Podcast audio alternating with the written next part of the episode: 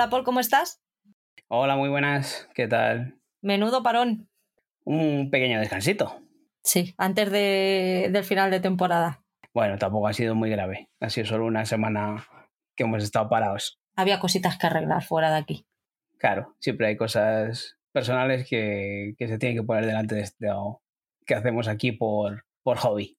Habrás visto muchísimo entonces. Hoy vamos a tener un programa de seis horas al menos. Bueno, pues creo que porque ha sido tres semanas, si no habría salido un programa cortito. Yo creo que encima nos hemos centrado en una serie, ¿no? Que había muchas ganas de ver y, y esa nos ha llevado bastante tiempo. Sí, han sido episodios largos, pero muy bien recibidos, por lo menos por mi parte. Sí, bueno, como luego vamos a hablar un poco más de ella, ya, ya comentaremos. Pues nada, como Oscar está de pellas, cuéntanos dónde pueden encontrarnos los escuchantes. Bueno, pues eh, podéis encontrarnos eh, en las redes sociales, en Instagram, en arroba blog en serie podcast y otra cuenta que, llevo yo, que es arroba feber barra baja. Luego también tenemos una cuenta en Twitter, que es blog en serie pod. Eh, luego nuestro correo electrónico, por si queréis poneros en contacto con nosotros para, para comentarnos cualquier cosilla, pues blog en serie mail arroba gmail.com. Y luego un grupo de Telegram. Allí nos podéis encontrar y charlar de, series que estáis viendo, de que habéis visto, que recomendáis y, de lo que vais haciendo por la vida. Porque ahí, pues oye, nos contamos nuestras cosillas y, pasamos unos ratillos entretenidos. Lo podéis bus buscar en Telegram como blog en serie o como t.me barra blog en serie y luego pues eh, lo que fue el inicio de todo esto, ¿no? Que es el blog, eh, que es el que lleva a Patri, en el que sube eh, cuando puede pues algún, algún post, es www.blogenserie.com. Muchas gracias por apoyarnos incluso en este parón. Recordad que podéis dar al corazoncito de iVoox siempre que queráis y al de Apple y ponernos estrellitas en Spotify. No, en, Apple son estrellitas, que siempre me confundo. En Spotify estrellitas, muchas, todas las que queráis. ¿Qué más hay? Que es triste de pedir, pero más triste de robar. Así que os recordamos que también tenemos activo el botón de apoyar de iVoox y si os apetece nos podéis apoyar económicamente por nada, una cantidad pequeñita de, de dinero que nosotros reinvertiremos en el blog, en el podcast y en todos los gastos que, que ocasiona. Bueno, yo aquí eh, en eso que dices tú de que podéis, eh, no. Eh, si nos escucháis, lo que tenéis que hacer, casi de forma obligada, es darle al corazoncito de, de iVoox, darle un me gusta y, y, y, las estrellitas que queráis, no, las cinco. Os pedimos que deis las cinco, que bueno, pues no, no nos llevan a ningún sitio, pero sí nos hacen que, que podamos ser más visibles a, a, otra gente que se inicie en esto del podcast y nos pueda escuchar se ha puesto duro el jefe. Ojito. Bueno, pues lo bueno de que haya pasado tanto tiempo entre podcast y podcast es que han pasado cositas. Hay anuncios interesantes y noticias. Como por ejemplo la renovación de The Voice por una cuarta temporada, que lo anunció Prime Video el viernes, me parece, este viernes pasado. Todavía no ha terminado de emitir la, la tercera temporada, va por el cuarto, quinto episodio no recuerdo bien, pero ella tiene renovada por la cuarta y yo no sé a ti, bueno, ahora hablaremos de ella, pero a mí lo que estoy viendo me está gustando. Sí, eh, luego vamos a hablar de ella porque es una de las series que, que ha venido ahora en esta quincena. Y a mí, yo he visto tres, los tres primeros, se estrenaron los tres primeros y a mí me ha parecido una auténtica pasada, que eso, que ya hablaremos luego más tarde. De momento hay cuatro, creo que, que disponibles y vamos, yo lo estoy disfrutando mucho, ¿eh? El 18 de junio, también una noticia que yo no esperaba para nada. Andreu Buenafuente y Berto Romero llegan a HBO Max el día 18 de junio con un programa basado en su podcast, que es Nadie sabe nada. Aquí el Grinch es muy fan de este podcast. Yo de vez en cuando los escucho y la verdad es que me río mucho, pero con los podcasts de los compañeros de series no me da la vida. Así que le tengo un poquito relegado, pero ahí voy a estar porque me, me encanta Berto, me encanta Andreu y me, y me río muchísimo. Yo soy muy de su humor. Sí, yo también a veces, eh, sobre todo antes, como dices tú, que les oía, y pues es una cosa muy divertida, es un podcast muy divertido que, que eso, que por oír podcast de series pues al final se ha dejado de oír. Pero bueno, eh, no sé qué es lo que nos traerá este formato más audiovisual en el que podremos verles y no sé si seguirán ese formato de improvisación o será algo grabado, pero un programa en directo grabado, aunque sea grabado en directo, puede quedar muy bien con estos dos improvisando y, tal y como se les iba la olla en el podcast. También se ha desvelado ya el reparto de Culpa Mía, la, la serie adolescente que está preparando Prime Video, basada en la novela homónima de Mercedes Ron, que es, literatura juvenil. Y los protagonistas serán Nicole Wallace y Gabriel Guevara.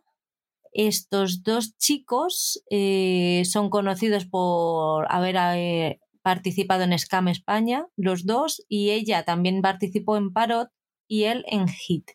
Así que a ver qué tal así conocidos también tenemos a, a, Marta, a Marta Azas y a Iván Masagué, ¿no? Que también lo hemos visto en, en, Parot. Entonces, bueno, veremos a ver qué nos trae eso, como dices tú, pues una serie de, de, adolescentes en la que se ve metida Prime Video. ¿Sabes lo que se me viene a la cabeza? La peli esta de Netflix que, sido, que fue un pelotazo a final de año de, dos chavales jovencitos que se enamoran también. Hablé de ella hace dos o tres podcasts que no entré, pues es, es a lo que me recuerdo, espero que no. Me he hecho con el libro para leerlo y a ver qué tal. Pero no me está dando perecita. Así que. Veremos, veremos, el formato serie, ¿no? ¿Qué es lo que nos trae? Me leeré el libro primero, a ver qué, a ver qué tal ha sido también la Semana Geek, que yo cuando me enteré de que esto existía dije, ¿esto qué es? Según Netflix, el término geek para ellos es un término que agrupa todo tipo de géneros que fascinan a los fans. Acción, animación, fantasía, ciencia ficción, videojuegos. Para Netflix Netflix te dice que para ellos es una emoción, lo que nuestro contenido más épico nos hace sentir. Mm, lo, que lo que ha sido friki toda la vida, ¿no? supongo que se, se tira más por, por, la fantasía, todo aquello que se sale un poco de lo normal, de... ¿no? No lo sé, yo la verdad que cuando lo vi pensé que iba a ser aquello que el otro año, hace dos años, lo llamaron Tudum o algo así, y se conoce que no, que es otra, otro periodo en el que han abierto para, para contarnos durante esta semana eh, los distintos avances de de las cosas que están por llegar. ¿no? Cada día de la semana lo han dedicado pues, a, las series, al cine, a la animación, videojuegos. Bueno, cada día nos han planteado cosas nuevas. Han hablado de, de Umbrella Academy, que he visto algo ya. Sí, yo no, no he podido, pensé que todavía era pronto para recibir los screens, pero bueno, veo que alguien se ha adelantado y a mí me ha faltado tiempo para pedirles y en cuanto lleguen pues me pondré con ella. Quien dice algo dice cinco episodios en dos días. Ahí, luego que claro, no nos da tiempo a ver otras cosas. Prioridades. Hablaron de The Umbrella Academy, también hablaron de La Primera Muerte, que es un accidente de historia de amor entre una vampira y una cazadora de monstruos y que llega a Netflix el 10 de junio. Resident Evil el 14 de julio se estrena también. Sandman eh, hicieron el anuncio porque esta no se conocía, que se estrenaba el 5 de agosto. ¿De qué va Sandman? Bueno, pues eh, Sandman pues es una, serie que está basada en un personaje de, de, DC Comics. Eh, se supone que es el, rey de los sueños, ¿no? Entonces veremos qué es lo que nos trae Netflix con, esta versión y, ahora que ha abandonado todo, abandonado, le han hecho abandonar todos los proyectos de, Marvel, pues se mete con una historia de, DC. Eh, pues no sé, yo lo poco que he visto tiene buena pinta. Pero claro, eh, los trailers y los vídeos de los póster y tal, pues pinta muy bien. Ahora veremos a ver lo, lo que es la serie en sí. A ver, yo este mes me he reconciliado un poco con Netflix, ¿eh? Tengo que decir. Lo que he visto me está gustando, así que yo puntito en boca esta vez. Nada malo que decir. eso yo también tengo que decir que siempre me he metido, o bueno, últimamente me estaba metiendo mucho con Netflix, pero, pero eso, eh, aquí esta quincena nos ha traído Stranger Things, que, que luego hablaremos que nos ha gustado mucho. Luego viene, se ha estrenado también la última temporada de Peaky, Blinders. Viene, como dices tú, Umbrella Academy. Vienen proyectos que parecen interesantes, como este Sandman que estamos diciendo, esta de nueva versión de Resident Evil. De Resident Evil. Eh, entonces, eh, pues es pinta bien. Tiene la vuelta de Alice in Borderland, eh, la tercera temporada de Locan Key. Bueno, pues son cositas que, en este verano, pues parece que, que la vamos a estar entretenidos con Netflix. Es que va a, va, a renacer como el ave fénix. Ya verás esas... Las acciones que tenemos ahí, ¿no? ya me estoy frotando las manos. Van a subir, ojito al chale, ojito. El pelotazo, ahí está el pelotazo. Pues aparte de esto, eh, Netflix también ha hablado de películas, de videojuegos, de animes, así que si buscáis un poquito de información en, en internet, ponéis Semana Geek, Semana Geek 2022, os aparece toda esta información rápido. Yo he estado de, de, rueda de prensa esta semana. He estado un poquito de. He aprovechado que no tenía que editar ni nada y he dicho, bueno, pues me voy a dar, me voy a, dar a la buena vida esta semana. Y fui a la presentación de, de los personajes principales de Reina Roja. Nos presentaron a John Gutiérrez y Antonia Scott al fin. Van a ser Hobbit, Hobbit y mm, Vicky Luengo. Eh, fue una rueda de prensa muy entretenida, con muy buen rollo, además. Eh, se nota que las cosas están fluyendo súper bien entre, entre creadores y, y, protagonistas.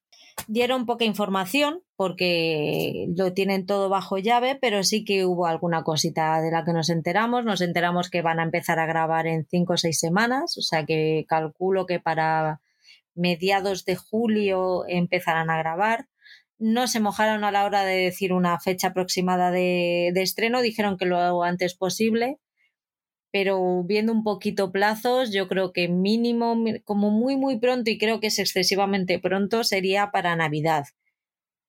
Supongo que lo dejarán ya para más bien entrado enero febrero. Ya os digo, el, el proyecto tiene muy buena pinta se les ve que están súper volcados, llevan con el proyecto desde 2019, pandemia mediante. Juan Gómez Jurado incluso contó que eran ellos los que tenían más prisa porque la cosa saliera y que fue Prime Video, el que, el que dijo vamos a tranquilizarnos, queremos hacer esto, queremos hacerlo bien y nos vamos a tomar el, el tiempo que necesitemos. Así que todo muy bien. La verdad es que eh, Vicky Luengo a mí me gusta mucho y como Antonia Scott puede ser una gran Antonia Scott, pero es que Jovic, es que Jovic es John Gutiérrez. Es que lo es. Mm, no sé si has leído tú el libro, eh, Paul, pero es que, y de hecho, el otro día lo estaba releyendo y, pensaba, ¿cómo, ¿cómo es posible que no le haya puesto yo su cara a este personaje? Si es que por cómo habla, por, por los gestos, por la, manera de moverse, es que es Hobbit. Vicky Luengo y Hobbit eh, participaron los dos en la serie Antidisturbios, así que ellos dos se conocen, dicen que no habían coincidido mucho porque me parece que tuvieron como dos secuencias juntos, por lo que dijo Vicky, pero hay muy buen rollo entre ellos. No sé, me transmitió muy buen, muy buenas vibraciones, la verdad. Está, estos son palabras de Juan Gómez Jurado, dice que la serie mejora el libro. Contemos con que a lo mejor también puede ser que esté muy, estaba muy emocionado y quiera, y quiera vendérnosla por toda. Pero no sé, me dio muy, me dio muy buenas vibraciones porque no creo yo que Juan mm, deje que hagan cualquier cosa con su libro. Así que esta va a ser una de mis innegociables para el año que viene. Pues muy bien, sí que tiene buena pinta y por lo que nos estás contando, pues oye, invita a verla cuando la estrene. Y por otro lado fuimos al, al preestreno de Sin Límites, la nueva serie de Álvaro Morte y Rodrigo Santoro, también para Prime Video. Ya podéis ver los dos primeros episodios en, en la plataforma y nos encontramos con el rey, así sin quererlo ni beberlo. Tú vas a un preestreno de una serie normal un día cualquiera vestida de ti mismo y te encuentras al rey con su traje y sus guardaespaldas y sus antidisturbios y, toda la pesca. Así, un martes cualquiera. ¿Ves cómo el podcast va creciendo? ¿Eh? si llega a estar aquí Oscar, pues eh, ya habría flipado. si ya tenemos a la jefa que se codea con el rey, así que ¿qué más vamos a pedir? Pues me acordé, dije, mira, si antes hablamos de él en el podcast. pues sí, pues sí, Nora. El... Bueno, ya hablaré ahora en Prime Video de ella, pero me dejó muy buena sensación. Además, de ahora en casa ya he visto el segundo episodio y ya tengo un poquito más con lo que opinar. Así que ahora ya que vamos a pasar a Prime Video, os cuento, os cuento un poquito más. ¿Te parece? ¿Tienes algo más que comentar tú? No, vamos adelante ya con las plataformas. Pues vamos allá. ¿Terminaste Outer Range? Sí, ya acabé Outer Range, ya os dije que de primeras, los dos primeros episodios de, esta serie eh, que nos, nos, lleva a eso, a un ambiente de, estos vaqueros o estos granjeros de, unos ranchos en Estados Unidos, en el que pues, eh, nos encontramos allí unos fenómenos paranormales o unos sucesos que, son difíciles de explicar o complicados y una lucha entre dos familias por, unas tierras. Eh, los dos primeros episodios pues, me dejaron un poco, pues eso, un poco fascinado por el tema que tocaban, ¿no? Ver un western moderno con esos toques de, ciencia ficción, pues mm, me dejaron buen sabor de boca. Pero luego los siguientes episodios fueron un poco más planos, mm, dejando un poco la trama de ciencia ficción a lado, centrándose un poco más en este enfrentamiento entre estas familias. Y ahí me perdí un poquito. Pero los dos últimos episodios vuelven a retomar esto. Mm, hay que, pedir, hay que dejarles pues, una serie de concesiones por ser una serie de ciencia ficción, eh, en el que hay cosas que son poco creíbles y tal, pero por lo demás está muy bien Mm, estos dos últimos episodios te vuelven a meter eh, en esa trama más, mm, más diferente, más distinta, en el que no, no, pasan las cosas que tú estás esperando que ocurran.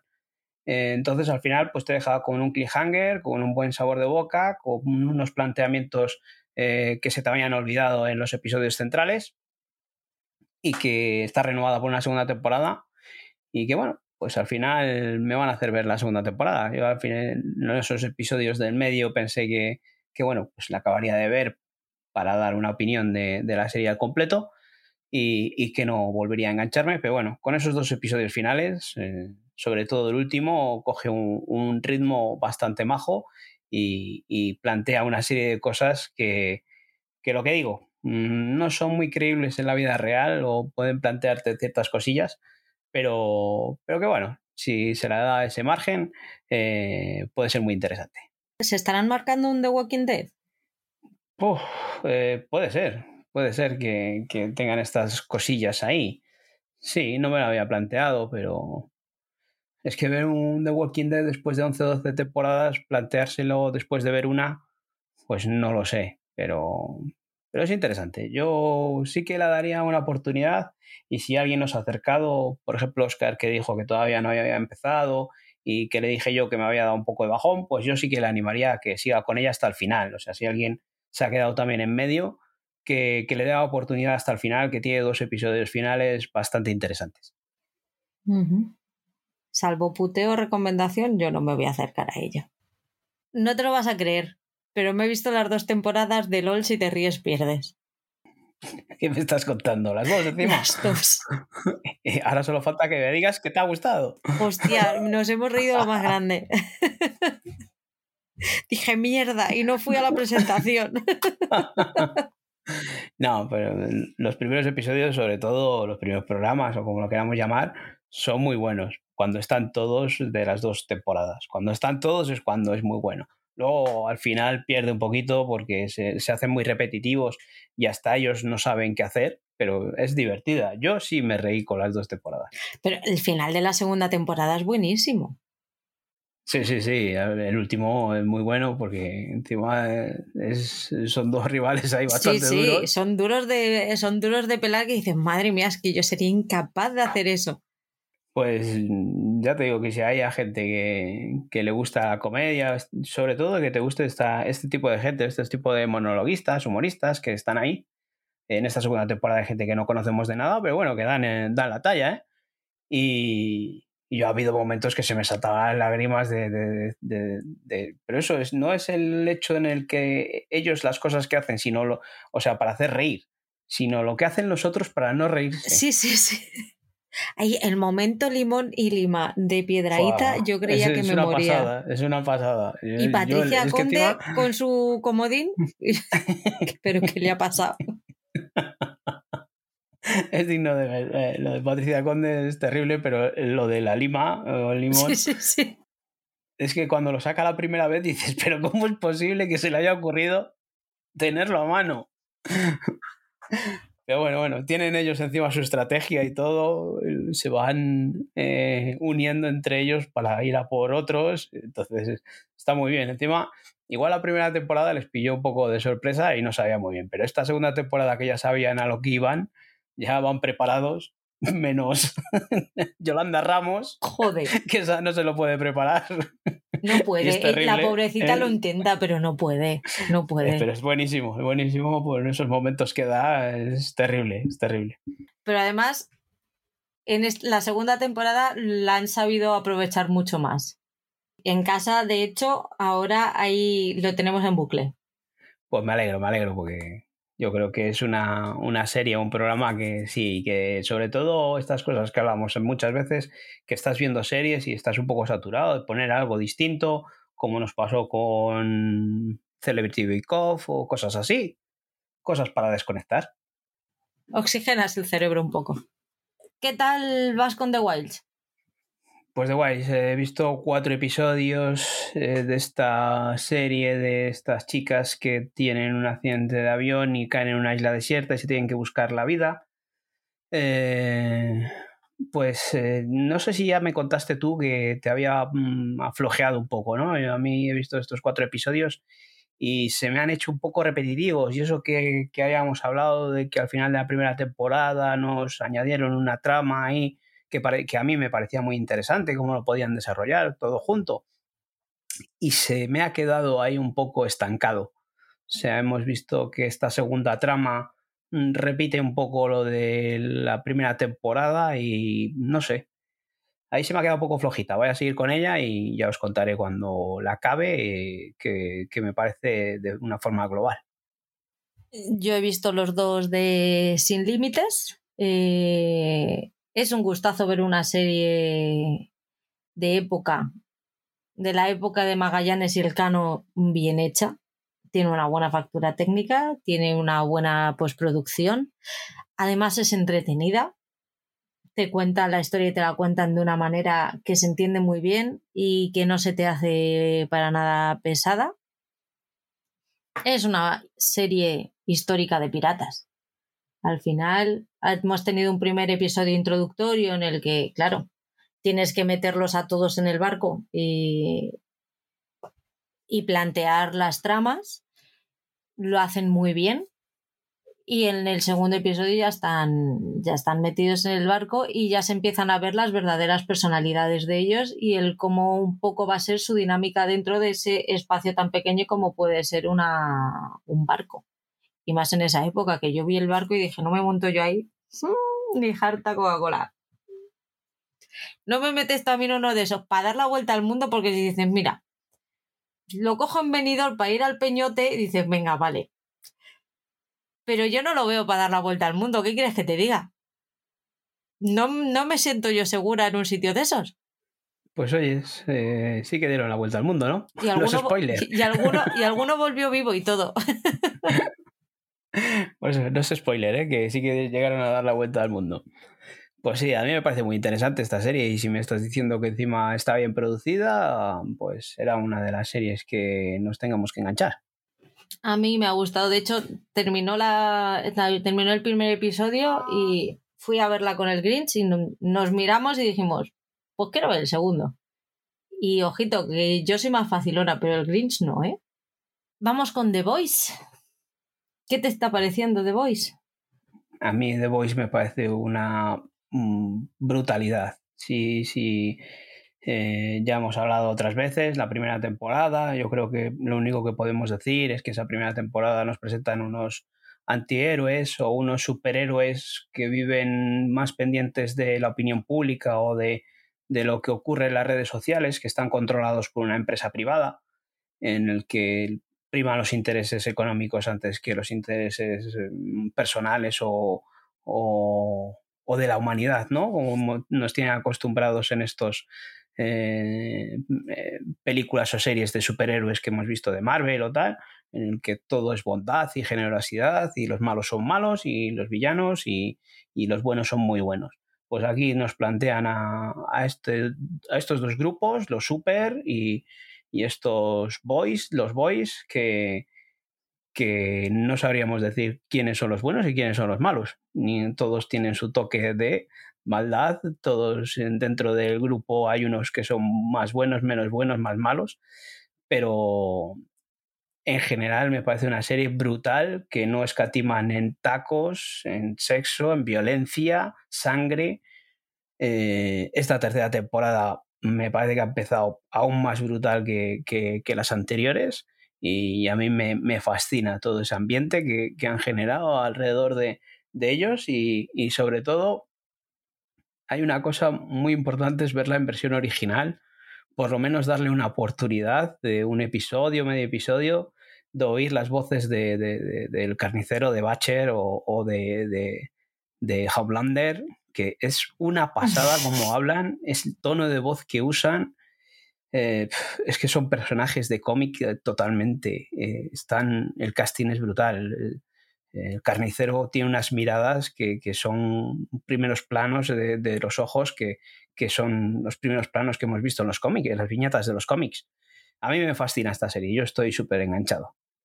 Sigue, sigue repitiendo la misma fórmula, de las dos eh, temporadas anteriores, pero es que no se agota, porque es que como son tan bestias, no tienen límites y al no haber límites puedes hacer cualquier cosa.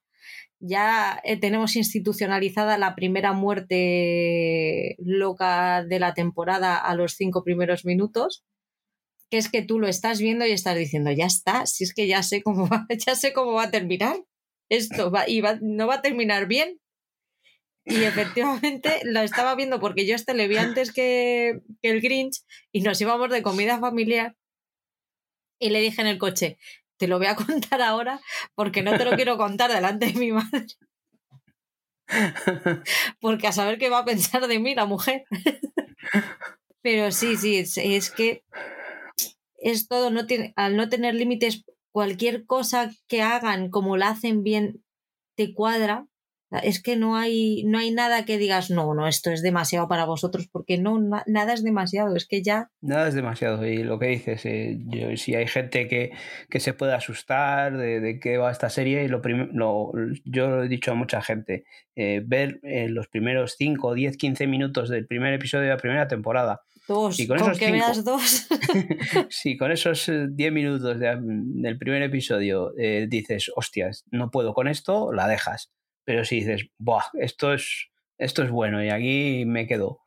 Eh, solo es suficiente ver esos 10 minutos porque el resto de la serie es así, tal cual. Eh, a más. A más. Incluso va a más. Y es una bizarrada. Está basado en un cómic, está muy bien llevado. O sea, estás viendo una serie que es un cómic. Y es un cómic bestia y, y que no se corta con nada. A mí muchas veces me preguntan que por qué está así y el pacificador no. Y es que hay personajes deleznables. Casi, casi todos. El 95% de los personajes son deleznables. Pero es que creo que dejan muy claro, aunque sean capaces de reírse de eso, pero dejan tan claro lo que está mal de lo que no, Tú, tú lo ves y rápido, rápido te creas rechazo. Es un rechazo rápido. Y por si no te ha creado suficiente rechazo, ya tienes ahí a otro personaje que a lo mejor en un momento determinado estabas, mm, te estaba dando asco, pero hay otro personaje que rápido se lo está reprochando. Entonces, ves de manera clara los comportamientos reprochables. Y es, y es, continuo, ¿eh? O sea, los comportamientos reprochables son continuos en la serie. Pero sí que hay como esa... Em, ese, parar, ese parar los pies rápido. esa réplica contra réplica que en el pacificador a mí me falta un poco. Con Paco no me falta mucho. Yo creo que es distinta visión. El otro es más humor y aquí es un, cómic más a lo bestia. es muy bizarro. Todo, eh, dices tú que es, eh, eh, coges a un personaje y le coges un poco de asco por lo que es y que se te pasa enseguida, yo ya no creo que porque alguien le pare los pies, sino porque sale otro personaje que es aún peor.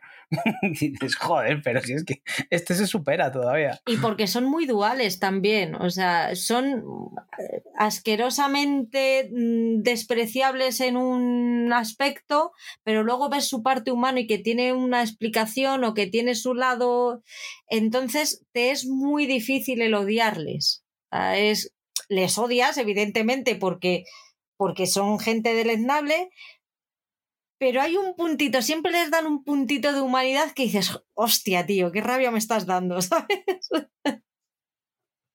no, sé, no sé si me estoy explicando bien, pero bueno. Sí, bueno, eh, la gente que haya visto la serie o que esté viendo la serie sabe a lo que te refieres y, creo que, que menos un personaje o dos que no tienen perdón por ningún sitio, todos los demás tienen esa dualidad, sobre todo en el lado de, los boys, de, del lado que se supone que es el lado bueno, pero como, como digo, pues, tienen sus cositas también que, como dices tú, son reprochables eh, en cuanto a, la forma de, actuar.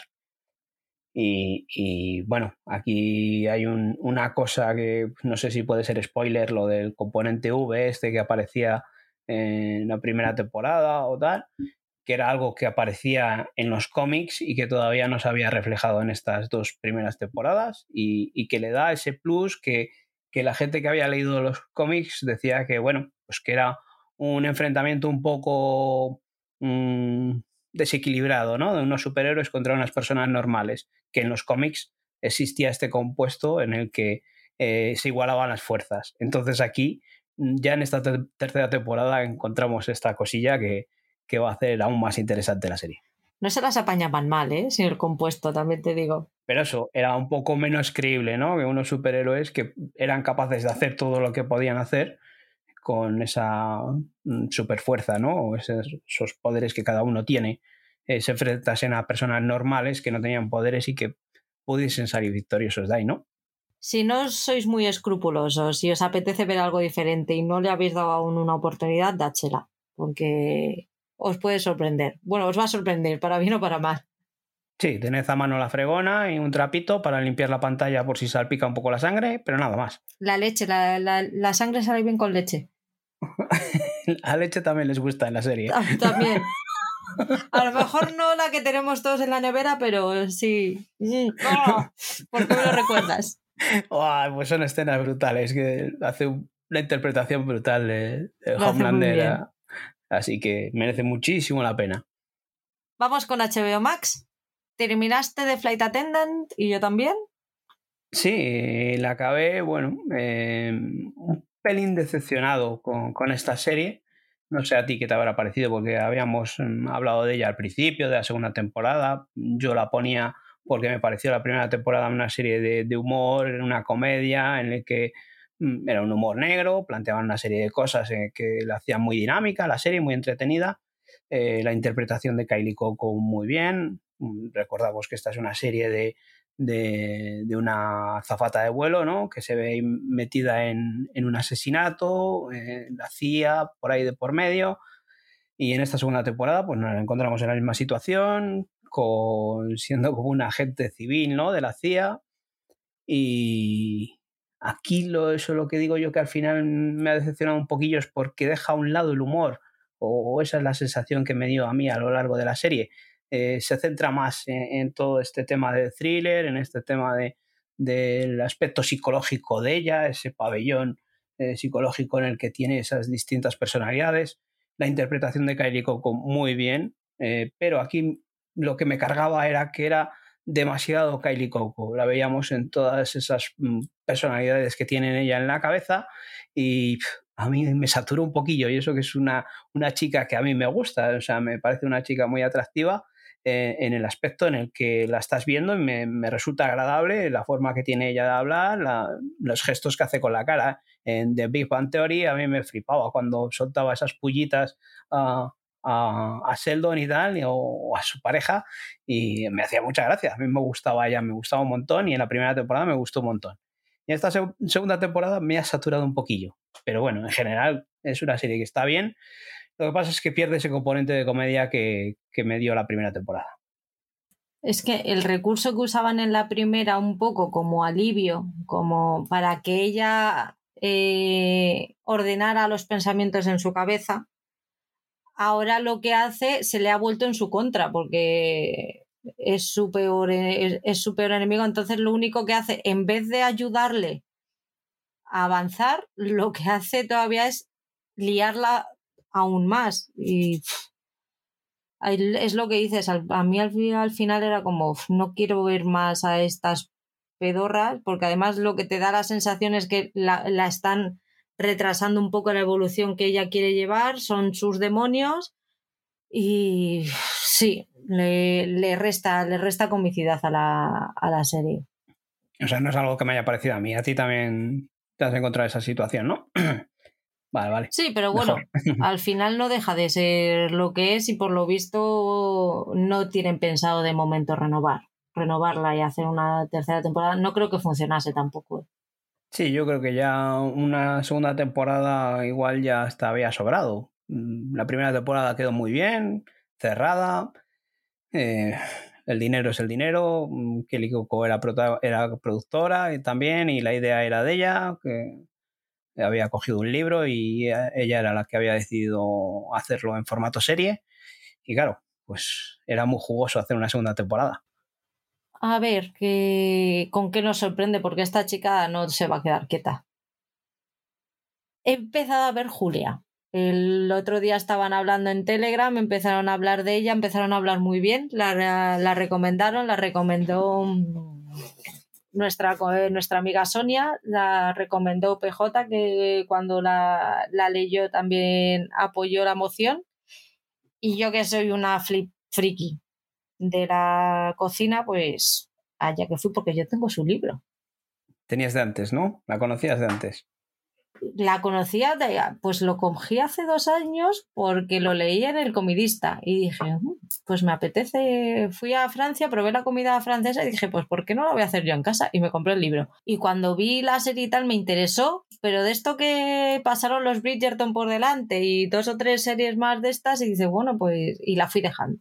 Así que cuando comentaron Sonia, cuando comentaron Sonia y PJ que estaba muy bien, empecé a verla y es una delicia de serie.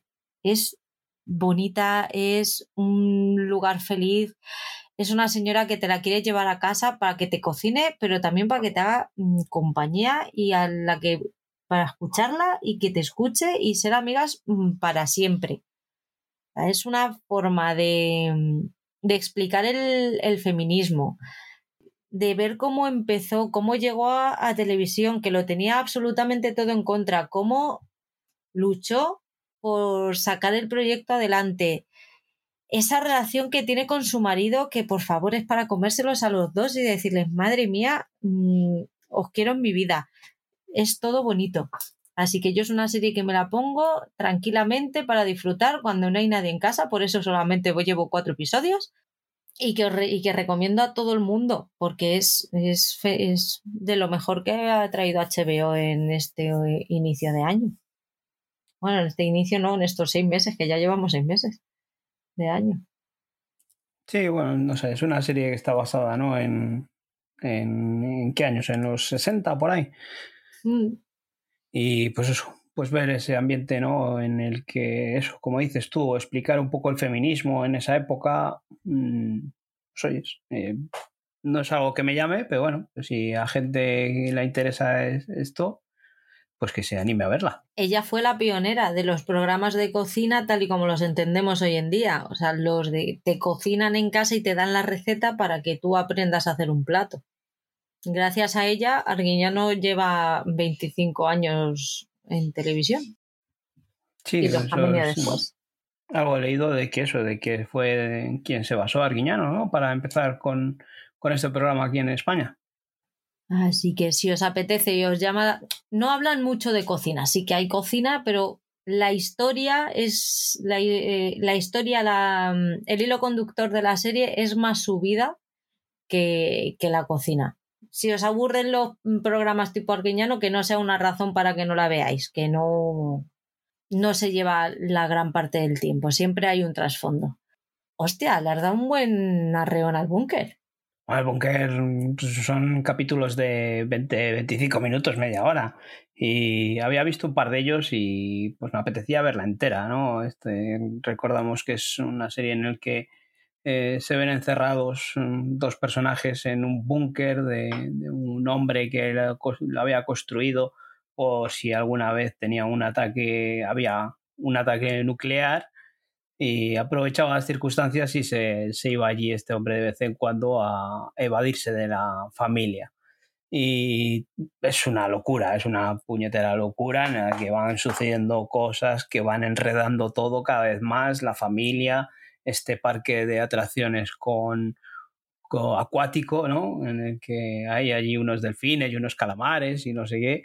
Eh, todo es un nido de, de enredos en el que eh, cada cual tiene una idea más loca eh, y, es una chorrada de serie, pero que si te apetece mm, reírte un rato de, esas bobadas o de esas situaciones surrealistas que, les van ocurriendo, pues la puedes echar un ojo. Ese acento eh, mexicano también ayuda a los españolitos de, aquí a, que nos parezca también esas expresiones, esas formas de insultar o, o de tratarse, pues también ayuda a que sea un poco más gracioso. Eh, pero vamos, es una serie sin más, lo que digo, es una chorrada de serie que, dura media 20 minutos, media hora, y que se os apetece desconectar un poco viendo una serie así distinta, distinta porque es una producción mexicana. Eh, la tenéis ahí y yo ya me quedan un par de episodios, la veré acabar y os contaré cómo acaba, si acaba eh, cerrada o no y, si hay opción de, alguna temporada más a la que estoy casi seguro de que no me acercaré. Qué suerte tienes de que no la vaya a ver y no te la pueda poner la segunda temporada de puteo. Oye, si igual te toca a ti. Yo ya la he visto. Ah, la has visto entera. Yo pensé que habías abandonado. Entera no, vi el primer episodio y, y diez minutos del segundo. Pues igual te toca a ti el puteo o la recomendación de la segunda temporada, como haces tú. Pero, ¿para qué? No, hombre, ah, no, es necesario. No es necesario. eso se trata, ¿no? Pero es una serie que ya hemos visto, ya. qué pereza lo de poner ese puteo. Este es que es una serie encima pues que hemos visto aquí en España varias series en las que eso son enredos en las que la familia, los hijos, la mujer, la mujer, la parienta, la de más allá, pero plantean situaciones muy locas. Y, eso, igual la hemos visto un millón de veces aquí en series españolas, pero bueno, se deja ver. He visto el primero de la segunda temporada de Hacks. Y está muy bien, o sea, sigue, se retoma en el punto en el que dejó la, el último episodio de la primera y sigue exactamente igual, eh, con ese humor tan fino, em, esas historias tan bien llevadas que ya estamos viendo, te plantea perfectamente cuál va a ser el, dilema de esta segunda temporada. Esa, em, ay, se me ha ido la palabra, elegancia que tiene la, que tiene la protagonista. Eh, cómo ha evolucionado su personaje eh, en este tiempo, el cambio de actitud que tiene es, es genial. Así que seguiré con ella. No puedo decir mucho porque solamente he visto un episodio de media hora, pero la voy a seguir seguro y espero a ver si la termino antes de que terminemos nosotros con los podcasts de la temporada. Sí, eh, bueno, yo todavía no me he puesto con ella porque tengo muchísimas cosas atrasadas y no me quiero meter eso con una serie que, ya había primera temporada y, como son episodios semanales, pues creo que de momento me esperaré a que al menos esté completa, y eh, como son episodios de media hora, para eso ver un par de episodios eh, al día en el que te cubre una orilla y si sigue en ese ritmo, pues desde luego que, voy, a, voy a seguir viéndola. ¿Y tiempo de victoria? Tiempo de victoria es eso. Es completamente lo opuesto a, a Hacks. Es una serie un poco más eh, que, necesita su tiempo de visión porque es una visión distinta. ¿no? Ya habíamos hablado de, de que es una serie que nos cuenta los inicios de, la nueva era de, la NBA, en la que lo convirtieron más en un espectáculo, mezclando con el baloncesto. Eh, los años dorados de los Lakers, eh, los 80, los principios de los 80, con, con Magic Johnson y Karina Abdul-Jabbar y, todas las cosas que se encuentran para llevar a, buen puerto a, este, a la compra de este equipo y, esas ideas que tienen.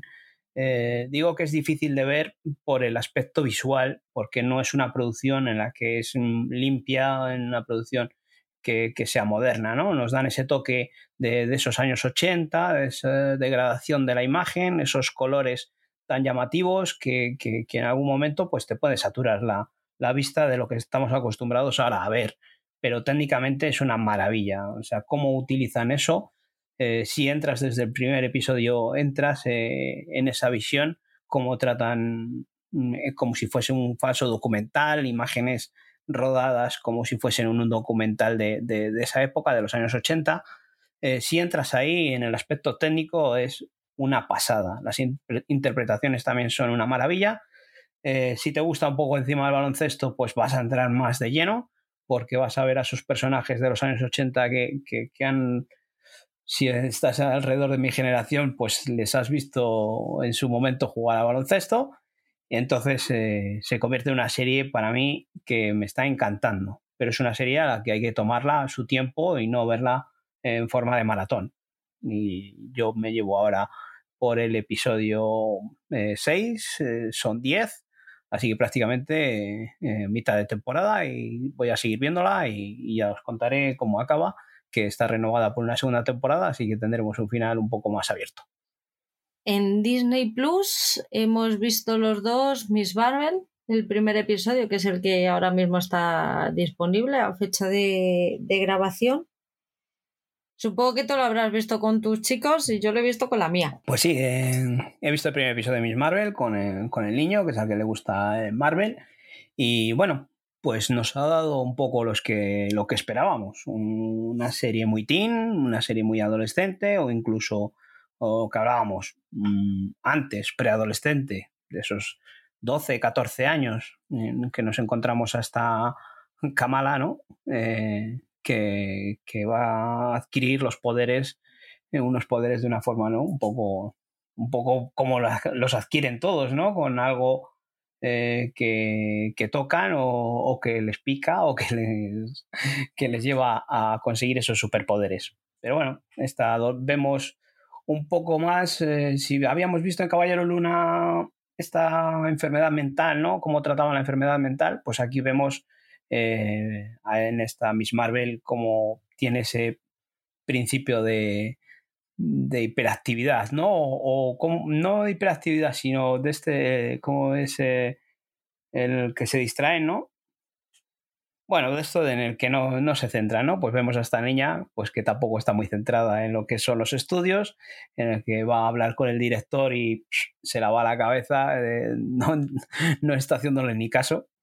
Pero bueno, pues es un problema que actualmente tenemos en los niños, que igual lo ha habido siempre, pero ahora se trata, ¿no? Y, me pareció, pues eso, una serie divertida. De atención? Eso es, sí. Eh, lo que pasa TDA, ¿no? Me parece que es. Bueno, pues eso, que, igual antes de pequeños nosotros lo teníamos y, nos decía nuestra madre que mira a ver si estás un poco más atento en clase y ahora pues se trata de forma psicológica. Mejor para todos, desde luego, claro. todo lo que sea mejorar, pues está bien. Pero eso, aquí lo tratan de esta forma, en la que nos plantean estos problemas y, estos superpoderes. Eh, me gusta mucho el traje que lleva. Eh, plantean unos superpoderes distintos a los del cómic, mm, que decía la gente que, bueno, son muy similares. Bueno, Eh, son como que en el cómic pues es como una como la mujer elástica, ¿no? Aquí como que por de otra forma también tiene, tiene ese poder, ¿no? Es un poco más eh, telequinésico, ¿no? Pero bueno, eh, a mí no me ha defraudado porque era lo que esperábamos en los trailers. Una serie muy infantil, pero que yo lo que digo es que nos va a llevar a más sitios este personaje. Entonces, aunque sea infantil, creo que será necesario verla.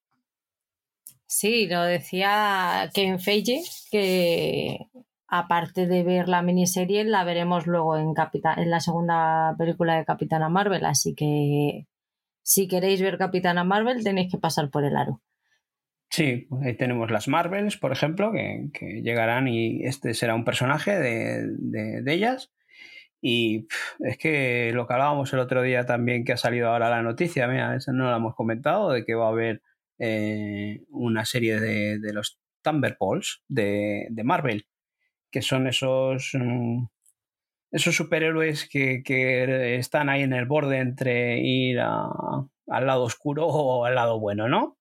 Y, aquí lo que hablábamos en los cómics, hay una parte de los nuevos Vengadores, nuevos Vengadores o los Young Avengers, en los que son estos jóvenes, en que eh, Kamala, eh, Miss Marvel, es uno de los personajes. A mí me ha divertido mucho. Me lo he pasado súper bien viéndola, me he reído un montón, porque es un puto desastre y no sé a quién me recuerda, la pobrecita mía pero me he reído muchísimo. Y bueno, verla con, con Daniela mola un montón. Recordaos, tiene escena post créditos. En el primer episodio tiene escena post créditos, así que no lo quitéis según terminéis de verlo. Tenéis que tenéis que dejarlo. Yo lo descubrí porque soy una dejada y no me apetecía eh, alcanzar el mando y he dicho, bueno, pues ya se cansará. Y de repente apareció la escena.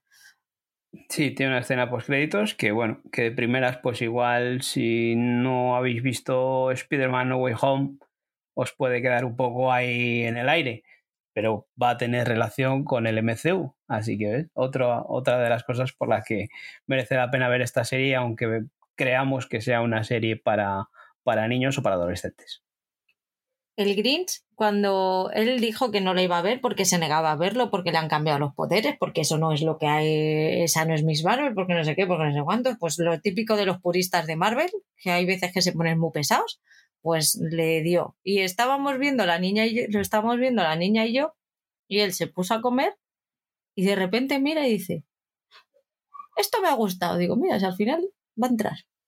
Pero eso, eso que te decía yo, de que no son los superpoderes este de la mujer elástica o tal, de, pero tiene eso otro que es muy similar. Mm, se ahorran un poco los efectos, ¿no? Pero bien. Pero mm, dentro de lo que cabe, no sé qué opina él de, de eso, de que, de que en un principio parecía que iban a ser otros superpoderes los que tenía y al final a mí me parece que es algo muy similar no dijo mucho más, porque claro, ya cuando le dije, ah, pero te está gustando, ya se cerró en banda y ya no me quiso decir nada más. Digo, si no se me callo, ¿para qué? ¿Para sacarle más información?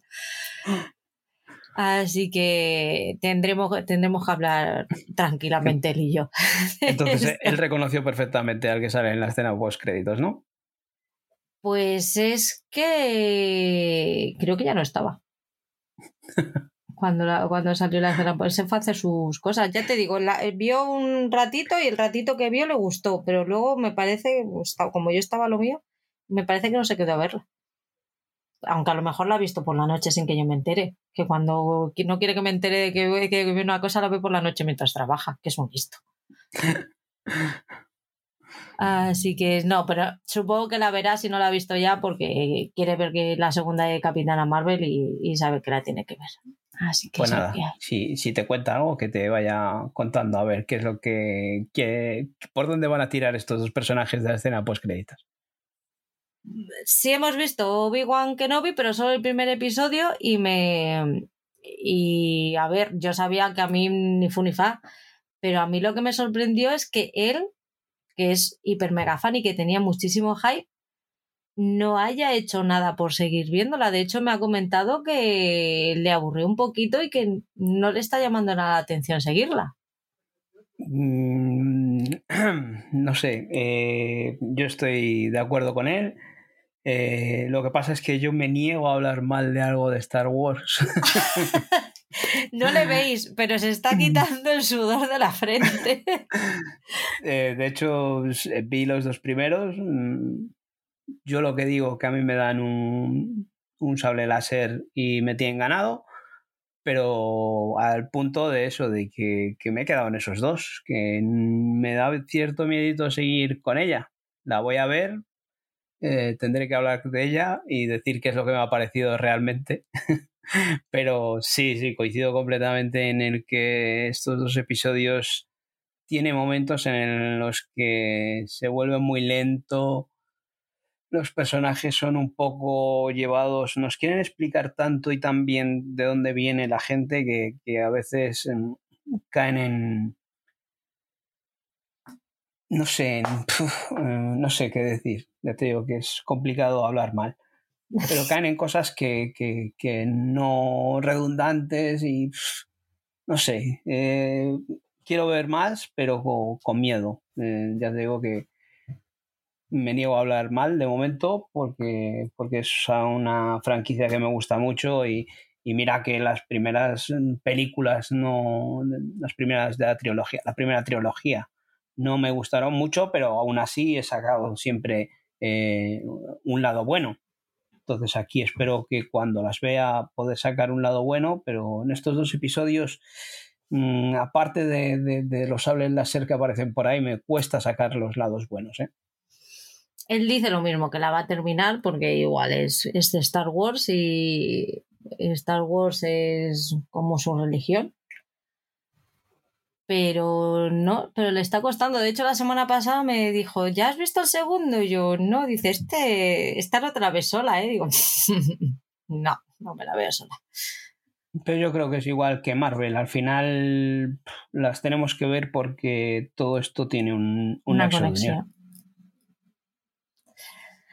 A ver, yo he visto Sí, sí, la nueva miniserie alemana del 2021 que eh, ha llegado a Disney Plus hace poquito, eh, la semana pasada o hace 15 días. Es una miniserie de seis episodios. Es del 2021, pero está hecha, o sea, mm, y se, se, sabe que es del 2021 por la postproducción, por toda la factura que tiene detrás pero está narrada como si fuera como las series de los 90, la serie de los 90, de los 80, de los 70 de Sisi Emperatriz, pues es un poco la misma forma de, narrarlo, es una forma muy clásica y, e incompleta, porque dejamos así sí, que a mí me ha parecido extraño porque lo he tenido que mirar dos veces, es miniserie, con lo cual se supone que no va a haber continuación. Y la serie termina cuando muere su hija Sofía, Tampoco es spoiler, es historia, ¿vale? O sea, no os echéis las manos a la cabeza. Con lo cual, pues si os gusta la historia de Sisi o todas estas historias de época, del siglo XIX y tal, no dudéis en verlas. Son seis episodios de 40 50 minutos cada uno y es muy disfrutable. Una historia de amor que tampoco tiene muchos tintes de ser reales porque su historia tampoco fue tan bonita como la pintan. Así que entre la realidad y la ficción se mueve pero con muchos vestidos mm, mm, de baile, con mucho corsé y muy bonito. La verdad es que los vestidos son preciosos. Madre mía. Lo único malo que tenía esos, esos vestidos es que era que si te lo ponías era o, respirar o morir. o sea, yo creo que te, entraba el, el, aire justo ahí, porque no me jodas. Pero muy bonitos. A mí yo no me voy a poner nunca uno de esos, pero qué bonitos. Bueno, nunca digas nunca. No. Yo solo, me, yo solo, me, pongo tacones si es estrictamente necesario porque no veo normal el sufrimiento mm, gratuito. O sea, no es algo que me llame la atención. O sea, no me pongo un tacón, me voy a poner un corsé. ya me tienen que pagar. No sabías que iba al rey, si no te habías puesto. Dos, me había puesto dos. Hombre, uno cada pie. Ah, pensaba que corsé. ah, no, no, tacones no. Si hay, hay zapato bajito muy mono ahora. No, hace, no hace falta. Ay, el rey. En fin. Que mi madre no le, le mandé una foto y mi madre no le reconoció. Digo, no me jodas, toda la vida enamorada de él y ahora te mando una foto y no sabes quién es. Alma de cántaro. Estaría esperando a Juan Carlos. a lo mejor. Qué fuerte. No me lo esperaba yo de ella eso. En fin. Y para terminar con Disney Plus, no es una serie, pero es de José Andrés y como es comida, pues yo lo tengo que poner. Es la película documental del National Geographic que está basada en el chef José Andrés y su ONG eh, World Central Kitchen.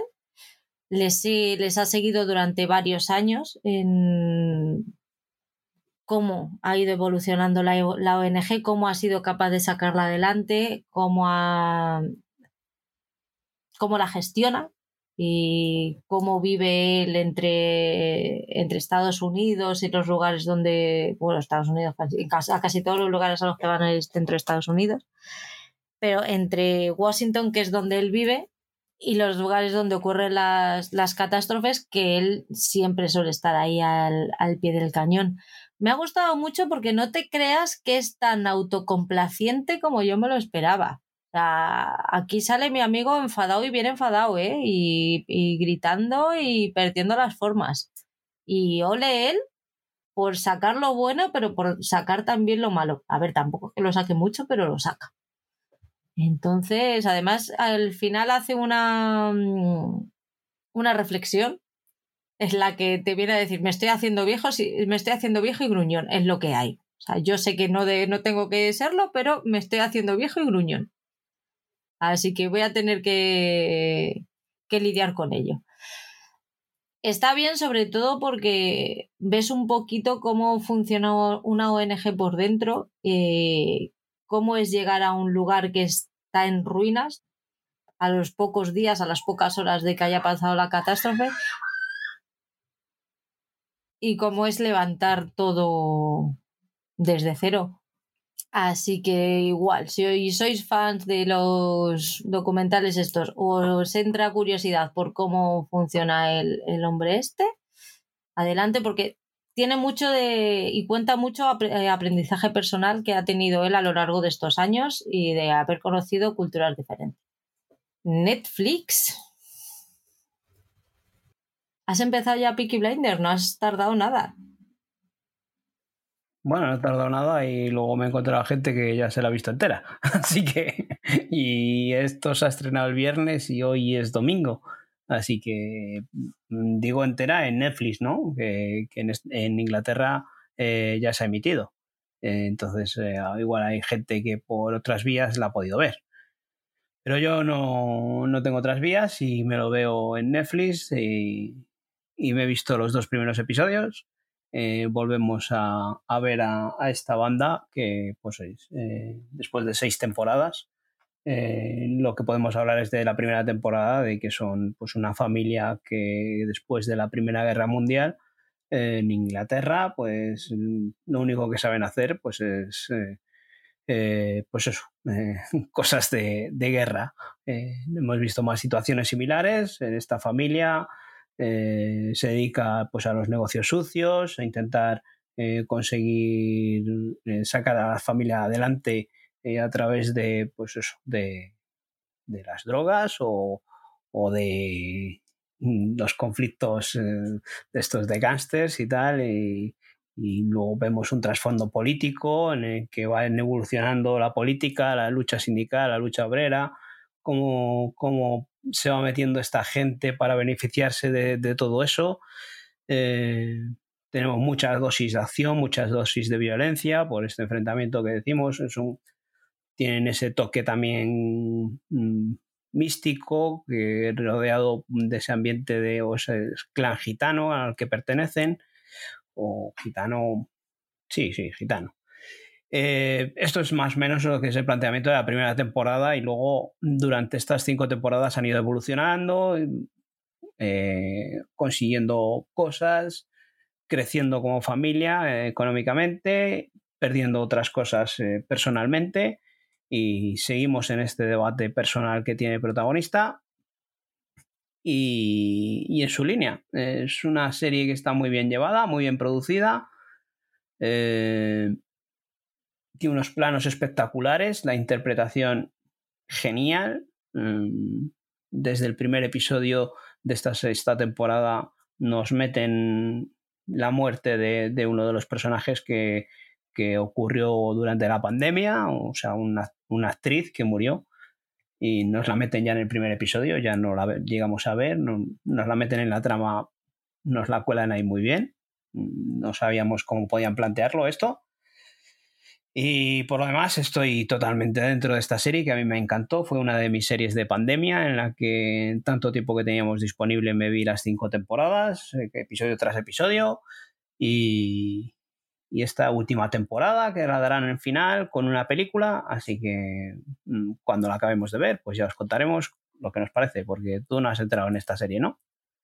Me hablaba, me habló de ella durante cuando, cuando la subieron a Netflix, mogollón de amigos, pero incluso amigos que no tienen absolutamente nada que ver con las series y tal, todos flipadísimos con ella. Y dije, bueno, pues me voy a poner, joder, un seriote.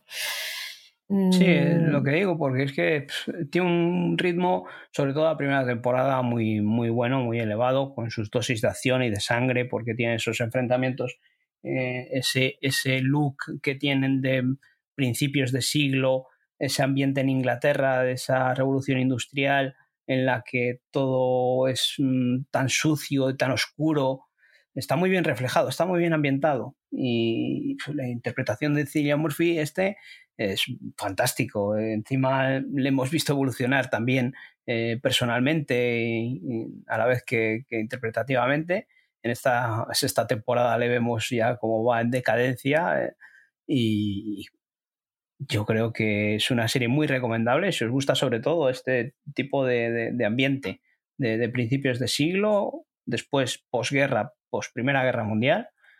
Y, está muy interesante. Yo sí que es una serie que recomiendo eh, porque está muy bien hecha. Yo es que tanta violencia, si no me la metes con algo de fantasía, me cuesta. No, no, aquí es violencia, violencia por violencia, enfrentamientos entre eh, clanes, entre familias y entre grupos e incluso eso, enfrentamientos políticos que, llegamos a ver, no sé si es en la cuarta o en la quinta temporada. Eh, entonces, eh, toca muy bien muchos palos y va desarrollando muy bien las tramas. Quizás la quinta temporada fue un poco más lenta, porque ya, pues oye, ya va costando desarrollar ciertas cosas y creo que ha sido un acierto que en esta sexta temporada lo cierren, todas estas tramas que, tenemos ahí pendientes. Y, y, si lo cierran con una película, perfecto. Yo he visto tu puteo. Z Nation. Buena, ¿eh? Me ha dado muy, mucho igual. he tenido momentos de, desconexión total de decir, uh, espérate, este, ah, ahora está, ¿cómo ha llegado aquí aquí? decir, ups, pues se me ha ido la olla, bueno, pues no voy a dar marcha atrás. lo siento, ah, se siente, ¿cómo ha llegado? Pues ya está, ha llegado, que es lo importante. Es que es una serie de zombies más os pongáis como os pongáis. Es que pues son zombies que quieren matar a la gente a lo, y la gente les mata pegándoles un tiro en la cabeza, chimpún, ya está. Pues que están, están probando una vacuna en humanos y no funciona, o no funciona, pero vaya, en el último sí, o en el, ¿quién se lo iba a esperar? Que en el último fuera a funcionar la vacuna, por favor. Ahí en el último momento ya, en el tiempo de descuento que parecía el Madrid, en el minuto 9 de descuento. Por favor, ¿Quién se iba a esperar eso? Nadie. ¿Y ahora qué vamos a hacer? Pues le tenemos que llevar a una empresa para que le saquen la sangre y poder hacer una vacuna para todos los demás. Ya está. Fin. Para mí ya se ha terminado la serie. O sea, haces otro episodio en el que llegan mm, y hacen la vacuna y digo, pues ya está, ya hemos cerrado, ya, ya hemos cerrado la serie, pues ya estaría. Venga, la siguiente. Pero es que es una serie mm, mm, que, que, sí, estás contando esto, que es el inicio de la serie, el planteamiento de una serie de zombies, pero es cómo se desarrolla esta serie, eh, porque está todo llevado con, humor, eh, son situaciones surrealistas lo que les va pasando, y tratado todo como unas, una película, una serie B, una del género de serie B, en el que está mal hecho, en el que se están riendo de, ellos mismos, de su propia serie. Eh, es de Walking Dead con otros personajes. Es de Walking Dead. Las series de zombies, vistas, vista una, vistas todas. Eso es así. Sí, pero Walking Dead se pues lo toman tan en serio, se lo toman tan en serio, se lo toman en, en un aspecto tan psicológico, nos han llevado hasta donde yo abandoné Yo abandoné mucho eh, antes. Eh, pues fíjate, yo me vi 10 temporadas. Madre mía. Y. me vi 10 temporadas. Es que al principio, pues bueno, pues oye, tienes ese enfrentamiento con los zombies, esa supervivencia que hablamos y tal, pero en, en plan serio. Y luego han ido desvariando al enfrentamiento entre las personas, en cómo somos las personas o cómo seríamos en una situación así de supervivencia en la que lo que menos importa son los zombies. Entonces, venga, pues podemos volver, decir que los zombies han acabado y, nos encontramos con estos dos. Pero bueno, siguen los zombies dando vueltas para que sea de Walking Dead. en esta Z se lo toman completamente eh, en forma de cachondeo. O sea, están ellos todo el rato riéndose de los zombies. Los zombies son de esos de esos torpes, de esos que yo, para mí, es una serie muy de cachondeo. Pues ¿de qué te sirve un zombie si es torpe y le vas a matar tú antes que él te mate a ti? Es que es absurdo. Entonces, ¿para qué haces una serie de zombies si tú eres más listo que el zombie? A ver, es que me ahorro ocho horas de mi vida. Pero que joder, pues hay gente que le gusta estas cosas. A mí me gustó mucho. Y, hay, hay, películas de estas chorras de, de, zombies en las que se trata todo con humor y es muy divertido. Pues aquí está, es igual. Son, es una serie de zombies chorra. Está mal hecha, mal interpretada, mal producida, pero es divertida. Joder, eh, Sarnado y todas estas series, películas, vamos, tienen una cantidad de seguidores de la hostia y la ves y dices, joder, qué mala que es, pero te engancha y te quedas ahí flipado viéndola y diciendo, ¿cómo puede ser tan mala estas películas de mediodía de la sexta, ¿no? De la tarde, de las 4 a 6 de la tarde. Pues aquí igual, o de Antena 3, no sé si dónde las echan. Eh, aquí igual, esta serie está muy bien, y es graciosa y yo me, me reí mucho con esta serie. Es mala, desde luego que es mala. Yo no, no digo que sea buena. Yo digo que es una serie mala. Por eso te la he puesto de puteo, porque yo sé que es una serie que a ti no te iba a gustar, pero a mí me gustó y tiene muchos seguidores. Sí, pero son seguidores que sabemos que es mala. Consumidora, como consumidora de series malas, yo te entiendo, pero es que no me ha dicho absolutamente nada. Ha sido como, bueno, pues venga. ¿Cuánto me quedan? 22 minutos, pues a ver si pasan ya. Es que no tenía por qué gustarte, claro. ¿eh? No, de hecho ibas a eso, ¿no? A que no me gustara. Eso es. Buen puteo. ¿Qué tal tu puteo de hace unas semanas, Dos Bridgerton? Sigues con ella ahí, a pico pala, muy bien. Pues ahí sigo. Yo ya te dije que yo iba a seguir con ella y la iba a ver y ahí va a acabar. Pero me está costando un mundo, pero un mundo. Eh, sí, es de estas series que digo que las tengo que acabar para poder hablar de ellas en completo. Pero me está costando mucho porque no entiendo nada, porque estoy viendo una serie de época, una serie de tacitas, como las llamáis vosotros, pero con problemas o problemillas o con tramas eh, actuales, eh, cosas que están sucediendo que dices, mm, dudo mucho que en esa época eh, tuviesen estos, estos pensamientos, esta lucha feminista o esos pensamientos feministas, vamos, no se les ocurre ni por el forro eh, a las mujeres hablar como hablan, así, tener esa libertad. Y creo que a Sonda se la fue mucho la mano con el color, metiendo tanto personaje negro eh, en esa época. puede haber uno, dos, y, y, dudo que hubiese personajes de color o personas de color en este caso eh, que formasen parte de la historia. No te quiero decir nada que la reina fuese negra. Es que no es una, es que no es una serie histórica, es fantasía histórica. Es fantasía, de época. Fantasía. Claro, el, tú ves la denominación que le pone Netflix y es fantasía de época. No es, no es real. O sea, no, no te estás, no está intentando ser fiel a la realidad de la época de la regencia. Ella se ha basado en eso, pero luego ha hecho lo que le ha dado la gana, como bien hace Sonda. No, no, ya te digo que, yo lo veo bueno, no sé, ya te digo que, que principio, pues que quieres ver una, eh, una serie de estas de época, como estamos hablando, mm, esta no, desde luego que no es a lo que te tienes que acercar. Y que se toman esas libertades y en cuanto a las situaciones estas de, sexo o tal que pueda haber, mm, como dices tú, son fantasía y las llevan a puntos que, en esa época dudo mucho que, que, ocurriese de esa manera. Eh, en cuanto a los personajes, pues no me parece ninguno atractivo. Entiendo que a las mujeres las pueda llamar la atención porque quizá los hermanos eh, tengan su mejor ver para mí que las hermanas.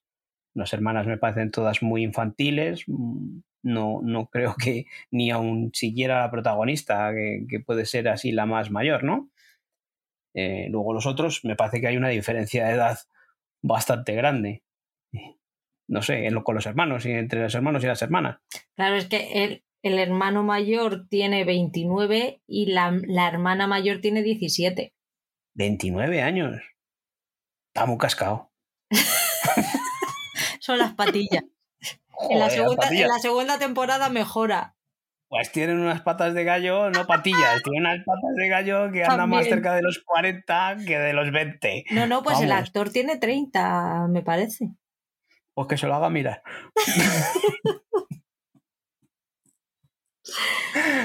Porque vamos, el Duque, bueno, pues el Duque puede llamar la atención, el, el, actor que interpreta, tiene sus escenas, esas miradas ahí intensitas, que hablamos de Mario Casas, pero este tiene lo suyo también, ¿eh? Que está encantado de conocerse.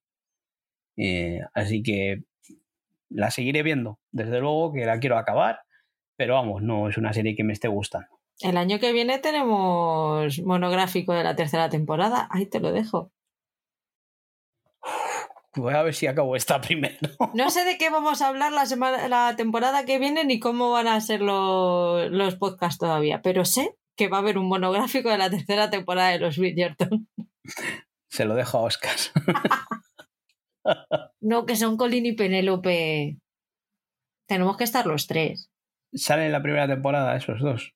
Claro, es el tercer hermano y la pelirroja, gordita. Madre mía, no te estás enterando de nada. Vale, vale, no, es que me estoy centrando. Yo por nombres pues, están allí, bueno, conozco al duque y a la otra, pero, porque sale mucho, pero no me preocupo de los nombres de los otros, que bastante tengo con aguantarles.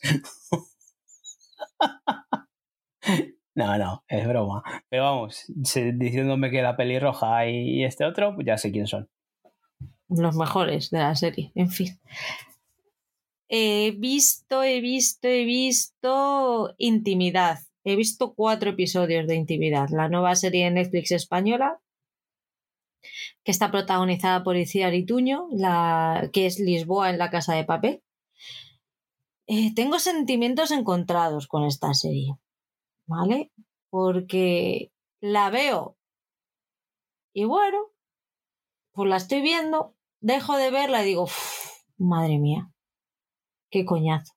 Pero luego pasa un rato y digo, pues voy a ver el siguiente. Que me entienda que me compre, es lo que hay. Soy Géminis, soy, soy así, y pues a cada rato pues me apetece una cosa, pero es, es siempre, el, siempre es el mismo ciclo, de estar viendo y estar diciendo, pues no me estás contando nada nuevo. Por otro lado, tampoco es que me lo estés contando de una manera lo suficientemente atractiva como para querer seguir viendo, pero quiero seguir viendo. Porque tiene cositas que te las van metiendo ahí poquito a poco que dices, ah, mira, pues esto sí. Pero eso te surge con el reposo. Tú estás viendo la serie y estás diciendo, pues bueno, pues, pues estoy viendo esto como podría estar viendo el telediario pero luego te va dejando posito. Cuando reposa la serie, entonces dices, ah, pues mira, voy a seguir viéndolo porque a lo mejor por ahí sí que podemos sacar algo interesante. No, no tengo una mejor manera de, escribir esta serie. Hay actores bastante regulares, justitos. bastante, bastante justitos.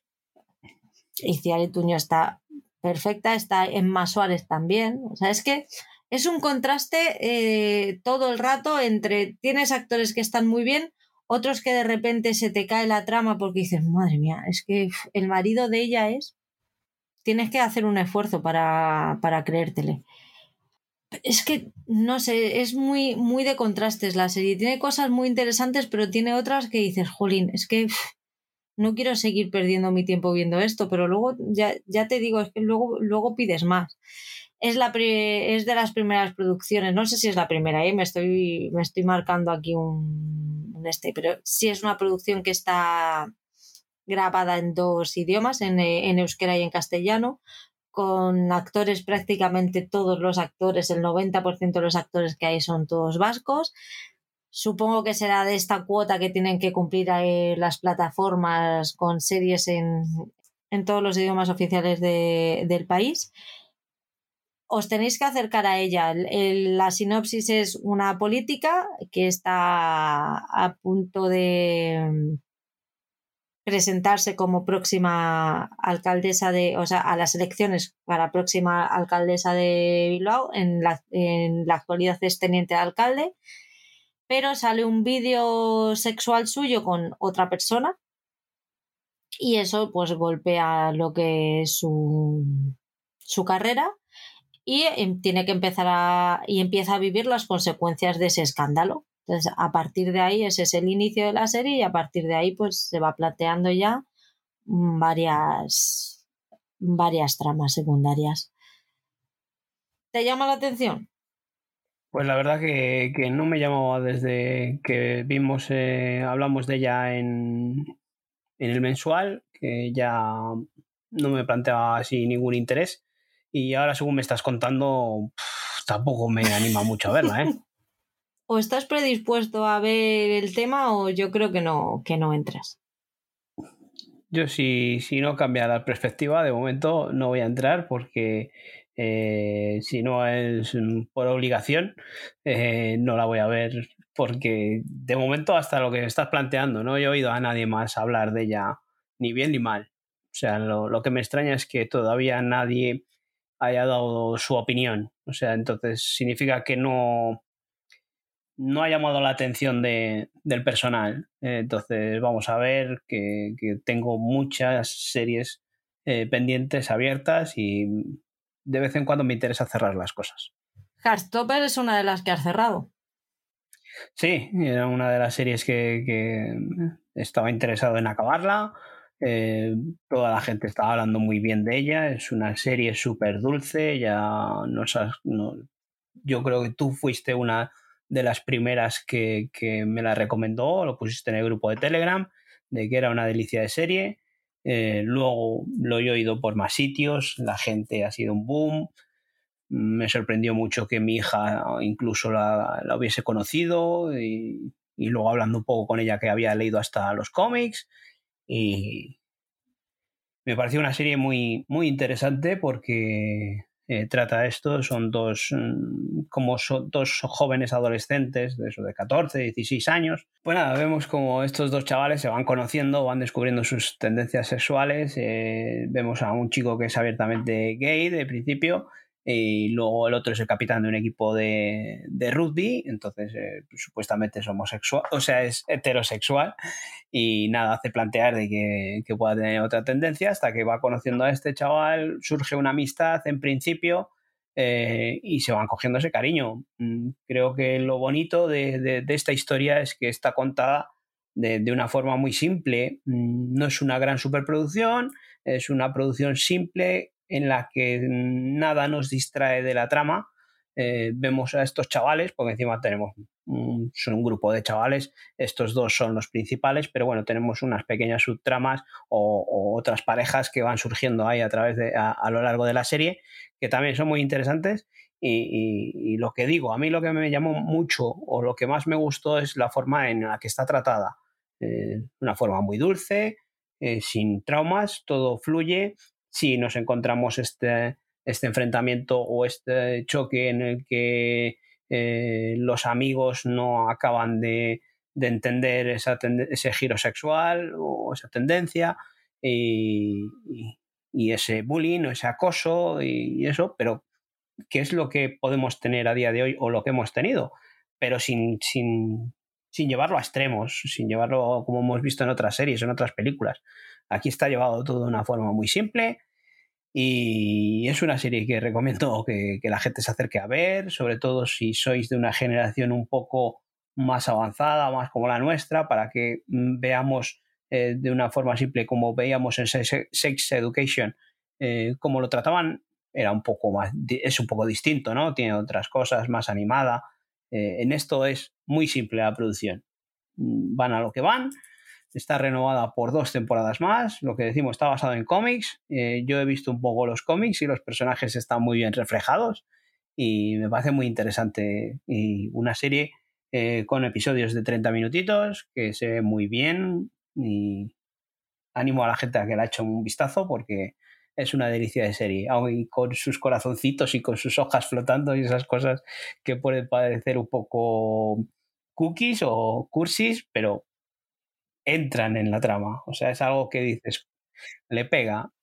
Pero es que son toques y son y quedan súper bien le pega, pero es que yo que he visto así los cómics y tal, que son en blanco y negro y, ves esos toquecillos por ahí y tal, y dices, joder, pues está muy bien reflejado en la serie. Me alegro de que te haya gustado. Sí, sí. Es, una de mis favoritas del año. sí, eh, lo que digo, no es una gran serie de que digas, joder, es un seriote, una pasada o tal, eh, pero es una serie muy bien llevada, muy bien tratada. Eh, el tema, sobre todo, este tema. El tema trata el tema de, la homosexualidad, la bisexualidad, eh, eh, la chica está, ¿cómo se llama también? El, la amiga, la, transexual. La chica, la amiga. Sí, sí, eso, la transexualidad, como se van adaptando al, colegio, a los amigos, van todos, va fluyendo, que ellos mismos tienen que adaptarse hasta, hasta la amiga que, era de toda la vida, la que podía ser la futura, la novia, y también tiene que reconocer todo eso y, y, las lesbianas estas también, o sea, todo yo creo que está metido ahí y que es eh, lo que tiene que ocurrir, no es lo que ocurre, ¿no? Pero es lo que tiene que ocurrir, que todos lo veamos de una forma normal, que pasan las relaciones, se juntan y, hay una cosa que también me, gustó muchísimo, eh, cuando las dos chicas estas lesbianas y tal, hablan, eh, habla este chico con ella y le dice, bueno, entonces vas a salir del armario. No, no sé el por qué tengo que salir del armario. Es, mm, yo creo que lo suyo es tratarlo de una forma normal y natural. No tienes que anunciar a bombo y a platillo en qué armario estás metido. ¿Te acuerdas cuando hablamos de que estábamos esperando la serie que tratara de forma natural todos estos temas que, y que no, que no quedaran como metidos con calzador? Esta es la serie. Sí, sí, sí. Encima es que mm, tratan todos, o sea, sin ningún histrionismo, sin ningún trauma, tratar todas las tendencias sexuales, porque cada amigo, cada pareja que surge ahí, cada esa trama es una tendencia sexual que está forzado, a día de hoy. Y no queda forzado como tiene que, haber representación de todo. No, es, es, es genial. Y encima no, no, se quieren poner por encima, reivindicar su situación, sino eso, lo que yo te estoy diciendo ahora de, esta chica que dice, ¿por qué? ¿Por qué voy a salir del armario? No quiero salir del armario porque creo que es una situación normal. O sea, no hay que anunciar ni ir con una pancarta a decir soy lesbiana o soy gay. Cada uno que sea lo que sea, sin tener que mm, anunciarlo a un buen platillo. Qué bonita es. Pues voy a pasar de la parte dulce de Netflix a la parte cañera. He visto, he vuelto a mis True Crimes porque hacía mucho que no hablaba yo de True Crimes aquí y no se pueden perder las buenas costumbres. Así que he visto un documental que se llama Sé dócil, reza y obedece. Y ojito, porque es muy heavy. Eh, mi primo. No me acuerdo cómo se llama. Walter. Eh, no me acuerdo cómo se llama. He querido olvidar hasta su nombre. Es un, es un true crime eh, basado en una secta religiosa mormona de, de América, Estados Unidos. La secta es se basa en abusos a menores, o sea, es un pavo que es el, el, enviado de Dios en la tierra, que es el que, pues eso, como buen enviado de Dios en la tierra, es el que le dice a sus feligreses lo que Dios quiere que hagan. Entonces, pues no se le ocurre otra cosa a mi primo, porque que es que Dios lo que quiere es que se casen los hombres con un harén de mujeres. Y cuando estoy diciendo harén de mujeres, te estoy diciendo que este señor tenía 72 esposas. De entre 12 y X edad. ¿Vale? Pero él, y él era el, el manda más, ¿vale? O sea, el resto tenían entre dos. El que tenía dos esposas era. Algo pasaba ahí, porque tener solo dos esposas no estaba bien visto. Lo suyo era tener tres, cinco, seis y con los consiguientes hijos. Pues 13, 15, 20. Pues además es que ellos te lo dicen, no, yo tengo 65 hermanos. Y dices, madre mía, me cuesta a mí saber el nombre de la mía, me voy a saber yo el de 65. Una cena, imagínate una cena familiar ahí. Si a mí mi familia ya me parecen muchos. 65 con cónyuges con cónyuges en esa religión que podemos hablar de que a lo mejor los cónyuges son de tres o cuatro mujeres mm, por cabeza, más los hijos de esas tres o cuatro mujeres que ponte que cada una de ellas tenga un mínimo de seis, que de seis no bajan los cabrones. A ver, y estoy frivolizando el tema, pero no. O sea, es muy heavy lo que le hacían a, las mujeres de esa secta. De hecho, la, secta sigue, eh, sigue funcionando. No voy a contaros qué ha pasado con el pavo este. Este es el hijo del mandamás que había antes, que contra todo pronóstico para la gente de la secta, que decían que no se iba a morir, se murió. El tío tenía 94 años y oye, ¿quién se iba a esperar que ese señor se muriera? Pues todo el mundo excepto sus, sus feligreses. A ver, trata un caso de abusos muy fuerte a, menores, estafa. Eh, bueno, de la poca vergüenza que tiene el, pavo, mejor no hablamos. Es un. Se te pasan los cuatro episodios volados. Es que es tan increíble lo que estás viendo y lo que te están contando, porque esto te lo cuentan eh, exmiembros de la secta, ¿vale? Tanto mujeres como hombres que han salido de la secta y ellos te van contando pues las experiencias que han vivido, muchas mujeres pues el, el calvario y el apoyo que se tenían que dar entre ellas, el cómo las mentían para conseguir que si una se escapaba que volviera, el miedo que tenía a que a que le pillaran el Walter o Walden o como coño se llame el pavo. Ostras, se te, hay momentos duros que se te, se te pone el cuerpo del revés, pero es una experiencia verlo. Y sobre todo el, ver que haya gente que sea tan, tan mala. Cuando metemos abusos a menores y más abusos sexuales a menores, tienes que tener el día ¿eh? para verlo. Porque, hostia, es duro. Y ya, ya cuando te lo cuentan ya son mayores de edad, ya han vivido lo suyo, pero que una persona de 24 años te esté diciendo que con 24 años tiene ya seis hijos y ninguno buscado, dices, hostia, tío. Es heavy. Yo no sé, yo esta, pues, estas cosas las dejo para, para la gente que le guste el True Crime, que yo entiendo, yo de vez en cuando me gusta ver alguno, pero, pero eh, me gusta ser más selectivo y cosas que, que aunque me jodan, no sea tanto. Como dices tú, que mm, ver que haya gente tan mala, pero que no lo sea tanto. O sea, no sé, hace poco he visto un True Crime en. Fue en un canal de estos eh, de Movistar Crime, este nuevo, ¿no? Que han hecho. Y vi un episodio, no sé ni realmente ni, ni qué serie, o sea, qué mm, serie era Solo sé eh, el caso, me senté a verlo, lo estaba viendo la mujer y, y perplejo. O sea, me quedé sentado viéndolo y diciendo, ¿cómo puede ser que este hombre se había cargado a, a la mujer y a dos hijas y había echado de primeras la culpa a, a, la mujer de que había sido la mujer la que había, se había, había matado a las dos niñas y luego él, como la había matado ella a las niñas, la mató a ella. Y cómo esa frialdad de contar eso a la policía, pues se veía todo el testimonio o tal, eh, y cómo podía contar eso. Eh, me pareció muy fuerte, muy duro, y decir, cómo puede haber gente que después de haberlo hecho mm, niegue esas cosas.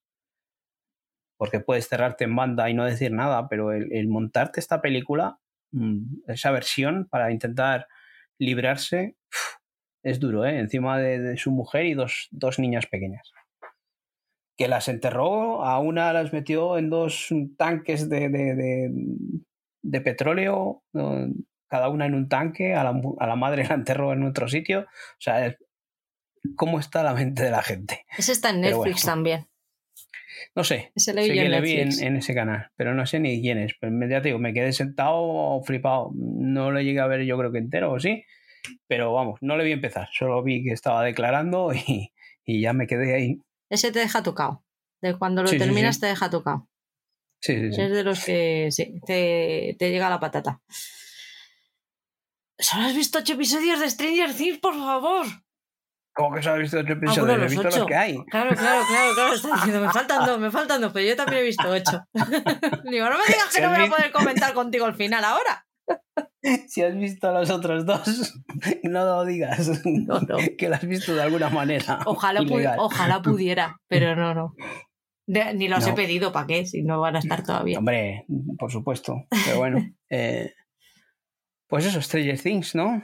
Mm, yo creo que, una sorpresa enorme, porque sí que era una serie que, nos había llamado la atención, era una serie que seguíamos, era una serie que nos estaba gustando, había tenido sus altibajos, pero esta cuarta temporada ha destapado el tarro de las esencias y nos ha enganchado de una manera brutal, por lo menos a mí, y creo que por lo poco que he hablado contigo, te he escuchado, también, también opinas lo mismo. Sí, a mí, fíjate que hablándolo el otro día con, eh, con el Kings, claro, es que puedo hablar de esto con spoilers, puedo hablar poco. Y tú y yo no nos hemos visto esto, estos días. Entonces, hablando con él, yo veía que le ponía los episodios y me decía, sí, bueno, o sea, venga, pues, venga, pues lo vemos mientras comemos. Y otro, bueno, pues venga, vale. Y yo diciendo, no puede ser que no le está enganchando. y a mí es que yo sí que reconozco que sí que tiene relleno, pero es que me, me ha gustado hasta el relleno. Mm, yo no sé hasta qué punto se le podrían haber quitado cosas. Yo creo que era necesario todo lo que han contado y llevarles por donde les, por donde les han llevado era necesario para sentirte cómo se sienten ellos y, y, y engancharte a su historia como se han enganchado. El final del cuarto episodio es una puta pasada. No sé si estás de acuerdo. Yo a mí es que mm, a mí me enganchó desde prácticamente el primer episodio. A, de a mí es que no, yo, la compré sin, vamos, casi con cheque en blanco. ¿Tiene su relleno? De acuerdo, es una, estamos hablando de una cuarta temporada, pero creo que, que, que han acertado mucho en contarnos todo de dónde viene aquí. O sea, nos están cerrando la serie poco a poco. O sea, no, encima no nos van a cerrar la serie precipitadamente. Eh, ya de aquí a lo que acabe, lo que haya hasta el final, no sé cómo la cerrarán. Pero de momento ya nos han contado de dónde proviene todo lo que nos ha pasado en las otras temporadas. Y creo que ya nos lo han cerrado un poquito. Luego ya abrirán otros meloncillos o tal. Pero por lo menos no nos vamos a quedar con, con sin una explicación de dónde viene todo este fenómeno paranormal o, estos hechos de ciencia ficción. Está, yo creo que nos lo han ido explicando, que nos lo desarrollen más en, todo lo que queda para que no nos quede un final precipitado como nos hemos quejado muchas veces de otras series. Pero es que la ambientación, la relación entre ellos, o sea, estos años les ha venido súper bien a todos. La relación que tienen es, es que se les ve como una, como una pandilla real, tienen una, una química entre ellos quizás el que veo un poquito más descolgado es al que hace de Will, pero no tengo todavía claro si es por el personaje o es por el actor. Eso todavía lo, tengo ahí. Yo quiero pensar que es por el personaje. Es, yo creo que es mm, aquí te queda esa, a mí me genera esa duda que tú planteas lo mismo que hemos hablado de, de asesinatos en el edificio eh, la interpretación de, de, Selena. de Selena Gómez ¿Es así el personaje o es así la actriz? Aquí también vemos, pues lo que podemos contar es de la primera temporada, de, que, cuál es el inicio ¿no? de, esta historia, de este grupo de niños en la que es Will el primero que desaparece, ¿no? Y, y esta primera temporada lo que tratan es de buscar a Will, que, lo que le ha ocurrido es que ha sido trasladado a otra dimensión, ¿no? Eh, a un universo paralelo, como por así decirlo, un, no sé, un ¿cómo lo podríamos decir? Eh, ¿O cómo se llama esto? Al mundo del revés. sí, es otra dimensión, ¿no? Eh, es el, mundo opuesto, ¿no? Más oscuro, en el que hay otras, otras historias. Pero bueno, lo hemos visto muchas veces en, en, series de ciencia ficción. Y lo que últimamente habíamos hablado de, de universo, de, eh, paralelos, universos paralelos o algo así, o paralelos, paralelos desconocidos en el que trataba esto, pero de una forma más simple. Aquí es más complicado, nos mezclan el género de ciencia ficción con el género de terror y a mí me ha parecido súper interesante. Si la primera temporada en esa ambientación de los años 80, que es brutal, que, para nuestra generación fue un impacto, decir, hostias, estoy volviendo a ver una película como los Goonies o tal, y estéticamente era preciosa. Eh, luego sigue desarrollando esa estética y lo que dices tú, encima nos van desarrollando eh, esa relación entre ellos, entre esa cuadrilla, que aunque hasta ellos han tenido que salir fuera para estudiar por motivos familiares o lo que sea, sigue manteniendo esa unión, mm. que llevan mucho tiempo sin verse, pero cuando vuelven a verse, siguen ahí unidos. Me parece fantástico ese último episodio, esos, esos dos giros, porque en el último episodio nos dan dos giros que se nos queda la cabeza loca. El primero, según vas viendo, vas uniendo puntos y dices, bueno, pero el segundo, dices, hostia, hasta sí que no me la veía venir, pero ni, pero ni de coña. Es que, no sé si estamos hablando. No sé, no sé si lo que tú estás pensando es lo que yo estoy diciendo. Porque es que, claro, mm, es que el último episodio es muy complejo. Claro, es que no me, no me quiero mm, meter en eso porque... Tenemos que hacer algo mm. con spoilers de Stranger Things porque yo necesito hablar contigo y con quien se apunte. Yo invito a quien quiera a hablar con nosotros de, de Stranger Things con spoilers porque es que yo creo que lo merece. Somos super fans y yo creo que estamos deseándolo. En el fondo se nos ve que tenemos ganas de decir más de lo que estamos diciendo. Sí, pero es como hemos hablado otras veces, es que mm, ya hablar de una cuarta temporada es muy complicado. Porque ya incluso si ahora eh, estamos hablando de la sinopsis de la primera temporada, eh, avanzas cosas, o sea, cuentas cosas que ya son de ya avanzada la primera temporada. Y si cuentas cosas de la cuarta, no, no, no. Pero vamos, eh, es una serie, mm, te tiene que gustar primero la ciencia ficción. Primero, indispensable. Segundo, la primera temporada es muy buena, la segunda es muy floja, la tercera remonta, pero esta cuarta para mí ha sido de lo mejorcito que he visto en bastante tiempo. Porque el nivel de producción, que sí habíamos, nos habíamos quejado de que Netflix nos estaba contando historias y trayendo series muy flojas, aquí el nivel de producción hay dinero puesto encima de la mesa, los efectos especiales visuales son extraordinarios, sí que tiene algún fallo, que se nota mucho, pero en general, en global, es una serie que está magníficamente hecha. A mí es que esos fallos, cuando el resto de la serie está tan bien, me pasan completamente desapercibidos. O sea, ya tengo que, tengo que ir a buscarlos y me da mucha rabia tener que ir a buscarlos, porque la disfruto tanto, me lo hace pasar tan bien que es que no quiero, o sea, yo me olvido de que tengo que grabar un podcast, de que tengo que ser objetiva. No, señores, yo con yo siento mucho, pero con Stranger Things no voy a ser objetiva. Porque me da, me da más de lo que me quita. Entonces, pues sí, tiene sus errores, claro que los tiene. Pero es que da igual. Porque si te gusta Stranger Things, te lo vas a comer y yo creo que casi ni los vas a notar. Sí, yo, creo que es que hemos vuelto encima al planteamiento de la primera temporada en el que mezclaban esos dos géneros, de ciencia ficción y terror. Aquí tenemos el terror desde el primer episodio de, que está ahí el clima. Y no, no, podemos decir nada de uno de los protagonistas, que uno de los personajes que aparece ahí, que es un icono de, de los personajes de terror o de los actores de terror eh, de los años 80 o 90.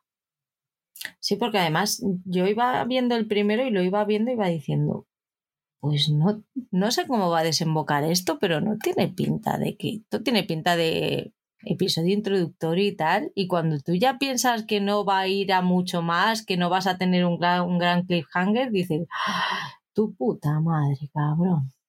Pues ahora ya tengo que ver el segundo y llevo invertida ya una hora.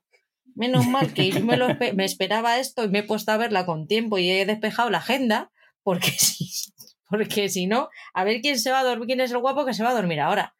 Eso decimos que, que antes de, de, estrenarse que nos plantearon estos episodios de hora y pico de duración, eh, que se nos podía, nos podían haber, nos asustaron, ¿no? O dijimos, madre mía, hora y pico de duración, que estamos acostumbrados, o que con capítulos de, de 50 minutos ya nos de joder, parece que se nos hace largo, pero es que hora y pico, hora y cuarto de, episodio, te quedabas mm, como que habías visto eso los 40 minutos, los 50 minutos.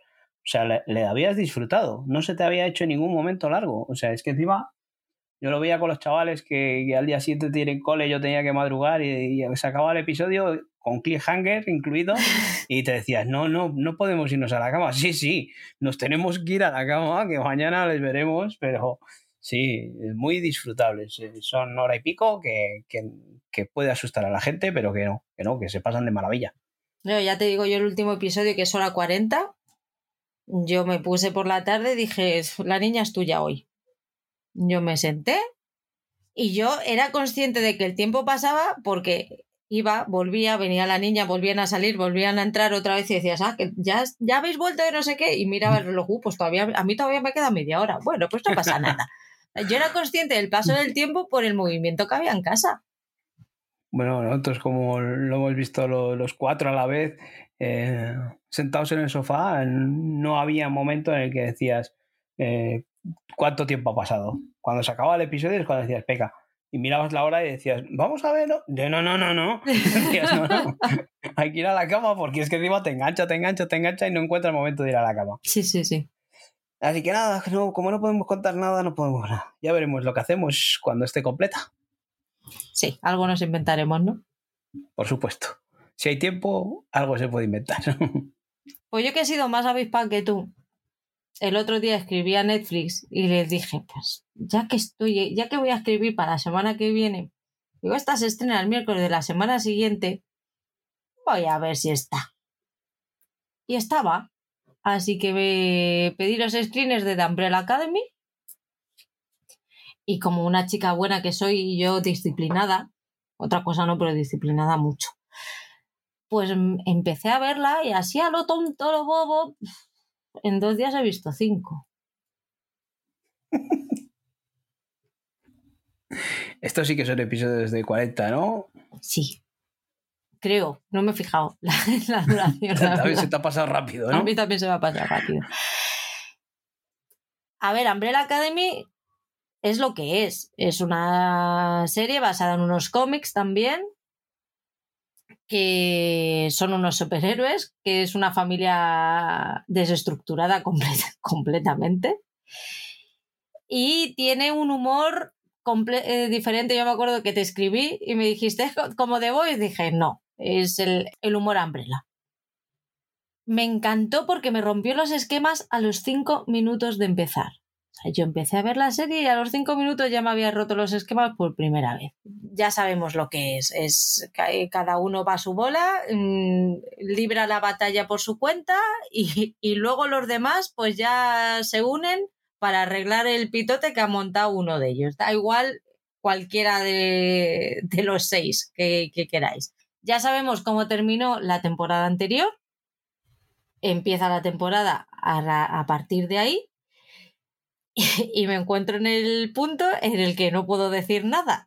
Entonces, os puedo decir, el montaje de audio para mí es como siempre para enmarcar esa mezcla de músicas actuales con con secuencias determinadas ah, me sigue encantando y no me yo creo que no me, voy, no me voy a cansar de ese, de ese tipo de montaje. La sí que os puedo asegurar que la nueva academia va a dar un unos cuantos quebraderos de cabeza a, a los Umbrella. Les va, les va a poner en, en algún aprieto que otro. Como siempre, destaco a número 5, a Aidan Gallagher y a Klaus, que es Robert Sihan. Para mí son los mejores con diferencia y los amo, los adoro y son lo mejor de que tiene la serie con diferencia a lo siguiente. Sigue habiendo dramitas personales. Eh, se trata el cambio de sexo de Elliot Page, Tendréis que ver cómo lo hacen. Y nuevas tramas y nuevas maneras de, de enfrentarse a ellas y nuevas situaciones personales. Y ya sabéis, pues es que no puedo decir mucho más. Yo tenía muchas ganas de verla porque a mí las dos temporadas me gustaron. Sigue quizá, quizás la, la segunda temporada fue un poco mm, volver o un poco repetitivo a lo que había sido la primera temporada, pero tenía ganas de ver esta tercera temporada y ahora tal y como me lo has, puesto, pues más ganas aún de ver qué nuevas cosas nos plantean y eso. Eh, me ha faltado cinco segundos para, para, pedir los screeners y deseando que llegue el lunes y me respondan y me manden algo y poder verlo y, y opinar de qué es lo que me va a parecer esta tercera temporada. Pues ya me contarás. A ver qué te parece. Vamos con Movistar. ¿Qué te ha parecido el primer episodio de Trigger Point?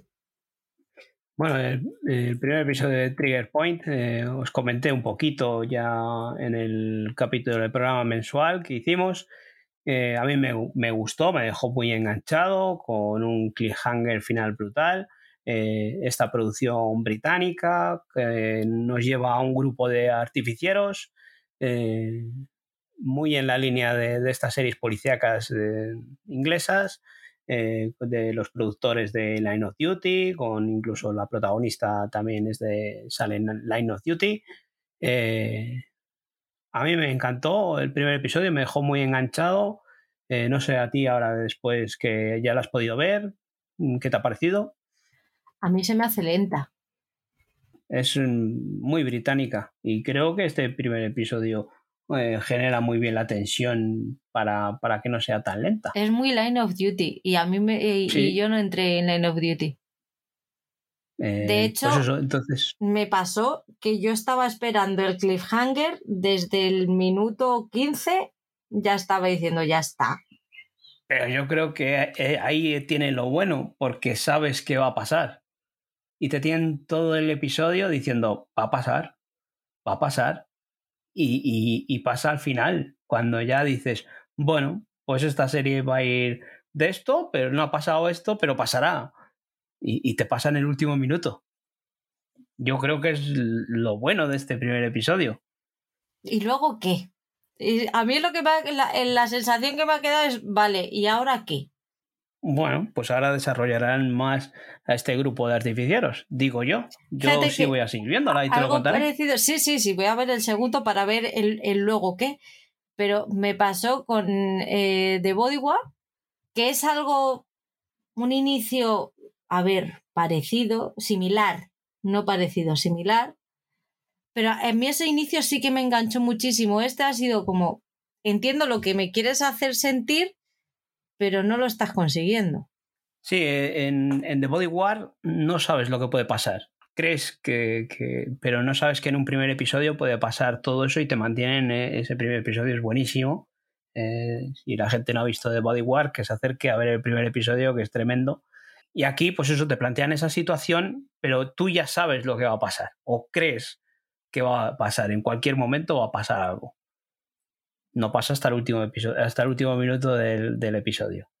¿Qué es lo que pasará después? No sé, pero yo sí me gustan estas series británicas policiales en las que te van llevando por, diferentes sitios y que son de cocción lenta, de acuerdo, totalmente de acuerdo.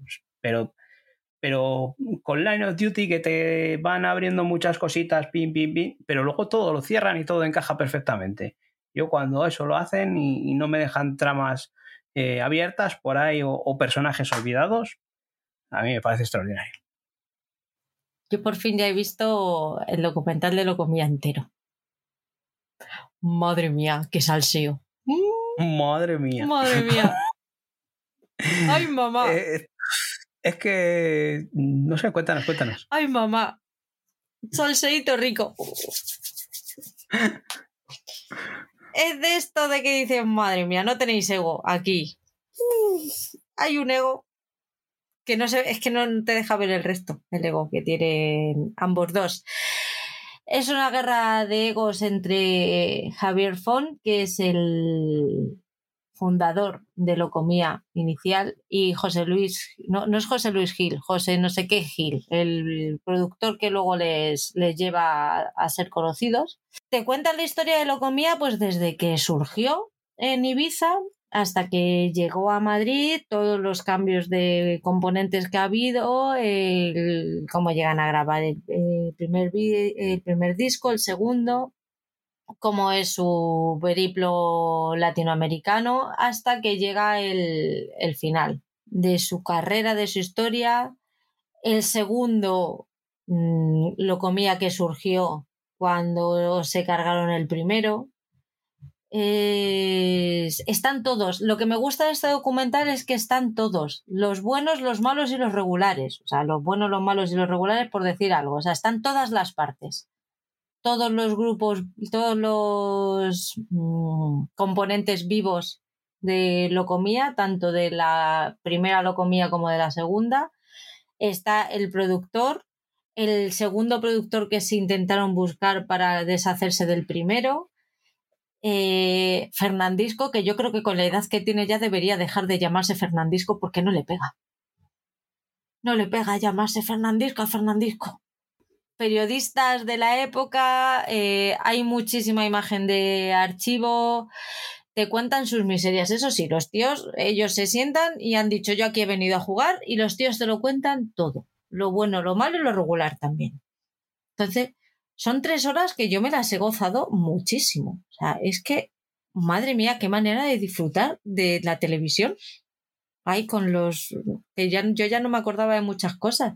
Claro, yo era muy pequeña. Entonces había cosas que yo había escuchado por ahí, pero que había puntos que yo no había unido y ya los he unido. Madre mía, qué culebrón. Sí, yo, es que tampoco sabía muy bien de qué iba la fiesta y, a raíz de este documental es lo que tengo entendido de esos eh, choques o esos enfrentamientos que tenían entre ellos, eh, que es lo que cuentan aquí en este documental, ¿no? No, yo pensé de, No te lo tienes, no pensé de que... lo tienes que ver, Paul. No. Madre mía. Fernandisco. Por voluntad propia Fernandisco. no lo voy a ver. Pero Fernandisco, ¿qué vamos a decir de este hombre? Por favor.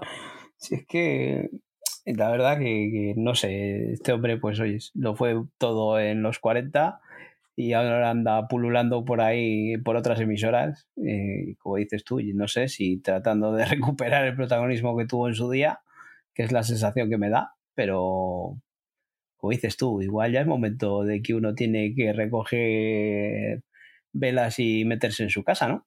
Tienes que asumir la edad que tiene. No, no, si yo no tengo ningún problema en que salgan documentales de estos, si el tío sabe un montón. Si yo, mi problema es que el nombre con la cara no me casan. Tiene cara ya de, de viejuno, ¿no? De lo que es, ¿no? Ya tiene cara de, pues, de. Claro, de ya de señor que peina canas. Fernandisco no puede peinar canas. Fernando sí, pero Fernandisco. Ostras, es que, que tú, tú unes ese nombre con esa cara y los, lo juntas y donde lo ubicas no Sí. es el sitio donde él quiere estar, seguramente. ¿Sabes? No sé si me estoy explicando.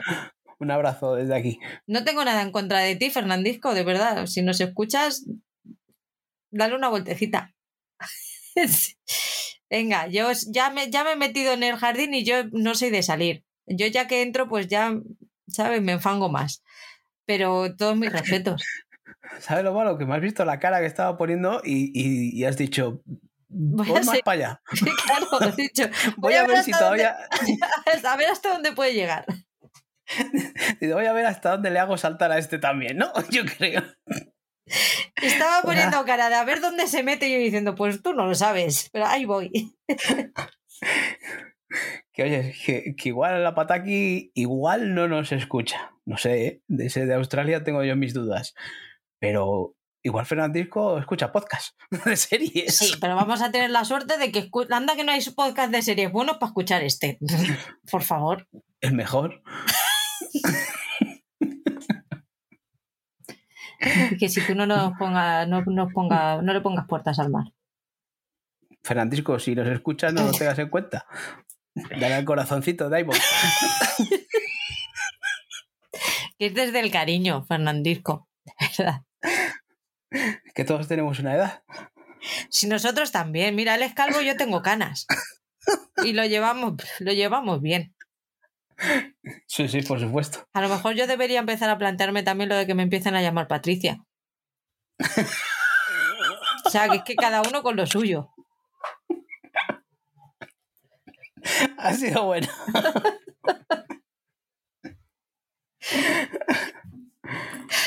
En fin. Venga, dale, Patricia. no. Voy a sacar el Peter Pan que llevo dentro. Apple TV Plus. Eh, Uy, uy, uy, mucho no te está gustando Teherán. ¿Tres episodios solo? Joder, mucho no, no tengo tiempo para ver más. Eh, me está encantando y eso la, la, he querido poner aquí porque para deciros que, que, si no habéis entrado en esta serie os pongáis con ella porque estoy oyendo poco hablar de, de ella y es una serie de espionajes mm, magnífica. Eh, esta segunda temporada eh, se nota que, que, hay más pasta, que la producción es, es de Apple ya más, eh, se conoce que está más metida en el lío con la incorporación de Glenn Close. A mí me parece una serie extraordinaria que, que, os animo muchísimo a que os veáis la primera temporada, que aunque sea israelí os asuste un poco esos tonos eh, que usan de fotografía, ese color o tal, que, que, sigáis con ella porque es maravillosa. Si os gusta sobre todo eso, eh, ese, ese tono, ese género de espionaje y, y, sobre todo enmarcado en ese ambiente de, de, Oriente Medio, en el que ese enfrentamiento entre Irán y, e Israel, esos eh, agentes secretos, esas agencias secretas del Mossad y, y la agencia secreta ira, iraní, que, a mí particularmente me, genera mucha tensión y, y lo disfruto mucho. Yo voy a dar tres pinceladas cortitas de las tres series que sigo viendo, porque son continuaciones. Las luminosas que ya terminó. Tenéis que verla, por favor. Qué final de, de temporada. Es. Yo estoy enamorada de esta serie y de sus misterios misteriosos. Y de, y de cómo ha terminado, porque ha terminado con Cliffhanger, así que va a haber segunda temporada. Señores, véanla, es de lo mejor de este año en, series, de verdad os lo prometo, no os vais a, arrepentir. No and es cada vez más culebrón. Está, o sea, se está desinflando a pasos agigantados. A mí el primero no me disgustó, pero cada vez se me está haciendo más pesado porque ya te digo, está mmm, cogiendo mucho, mucho ambiente de culebrón y lo que podría haber sido una trama interesante y de, de acción, se, se nos ha ido, se les ha ido de las manos. No me, no me la terminaré, pero no me está, no me está convenciendo. Y la serpiente de Essex, eh, me falta por ver el último episodio, ¿vale? Voy a hablar de los seis anteriores. Y sí que me, me, gusta mucho, pero sí que es verdad que en los últimos episodios está cayendo un poco en tramas más trilladas, que están más vistas y se está convirtiendo en un pelín previsible para mi gusto. Si tú vas viendo cómo se desarrollan las tramas y está diciendo, uff, es que ahora va a pasar esto. Y pasa. Y, y, está bien, porque es una serie que es muy buena, está muy bien actuada, está muy bien guionizada, pero no deja de ser previsible. Aunque, aunque mantiene el nivel y sigue siendo buena. Bueno, de estas tres, pues eh, eh, Las Luminosas la, la empecé, vi el primer episodio quiero seguir con ella, desde luego.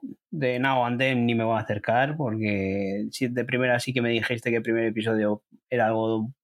Te sorprendió que podía ser distinto a lo que nos pensábamos, pero veo que no, que al final es un culebrón malo. y... Hombre, malo no, es culebrón. Sí, pues eso. Es que culebrón, para mí culebrón y malo va unido. Ah, vale. Lo de culebrón y bueno os lo dejo para vosotras, para Patricia y para Patri. y, y, La Serpiente de Sex, pues es una serie que sí que tengo ganas de ver, porque quiero, quiero ver ese registro de Claire Danes ahí después de Homeland y me apetece mucho, porque es una actriz que me, que me gusta mucho. Tom Hiddleston también me gusta, ¿eh? no vamos a dejar, no Pero por ser mujer. No, no, no. ¿Tú has visto Pero cómo el- baila ese hombre? El, el cambio de registro. Eh, no, no, no lo he visto. Te voy a poner el vídeo para que veas cómo baila. No sé, porque cada vez veo más hombres bailando. El otro día Miguel Ángel Silvestre también ahí por Instagram bailando al mismo ritmo que baila en, en cuál fue la serie esta de, de Netflix que, que triunfó ahí, En Sense8. en Sense8. Eh, baila de la misma manera. Entonces, y hace poco he visto a Tom Holland en un espectáculo que no lo había visto. eh, que Ah, Bailando. Umbrella. Sí, sí, Qué sí, pasada, cómo baila. Me, me- me quedé flipado, macho. Eh, Así que, oye, ya no me sorprende ver a, a- y después de ver a, a Daniel Brühl, ¿no? En Soldado de Invierno. pues nada, nada. Pues eh, que eso, que es una serie que, que sí, me apetece mucho verla. ¿Y Planeta Prehistórica qué tal? Bueno, pues he visto, el- es un, pues una serie documental de, de dinosaurios eh, por- con David Attenborough ahí. Y está muy bien hecha. Si os gustan estos documentales, en- si os gusta la prehistoria y saber el- de dónde vienen los dinosaurios y tal, está genial hecho los efectos. Eh, los dinosaurios están hechos de una manera espectacular. Un poco tiene que envidiar a, las películas de, Jurassic Park.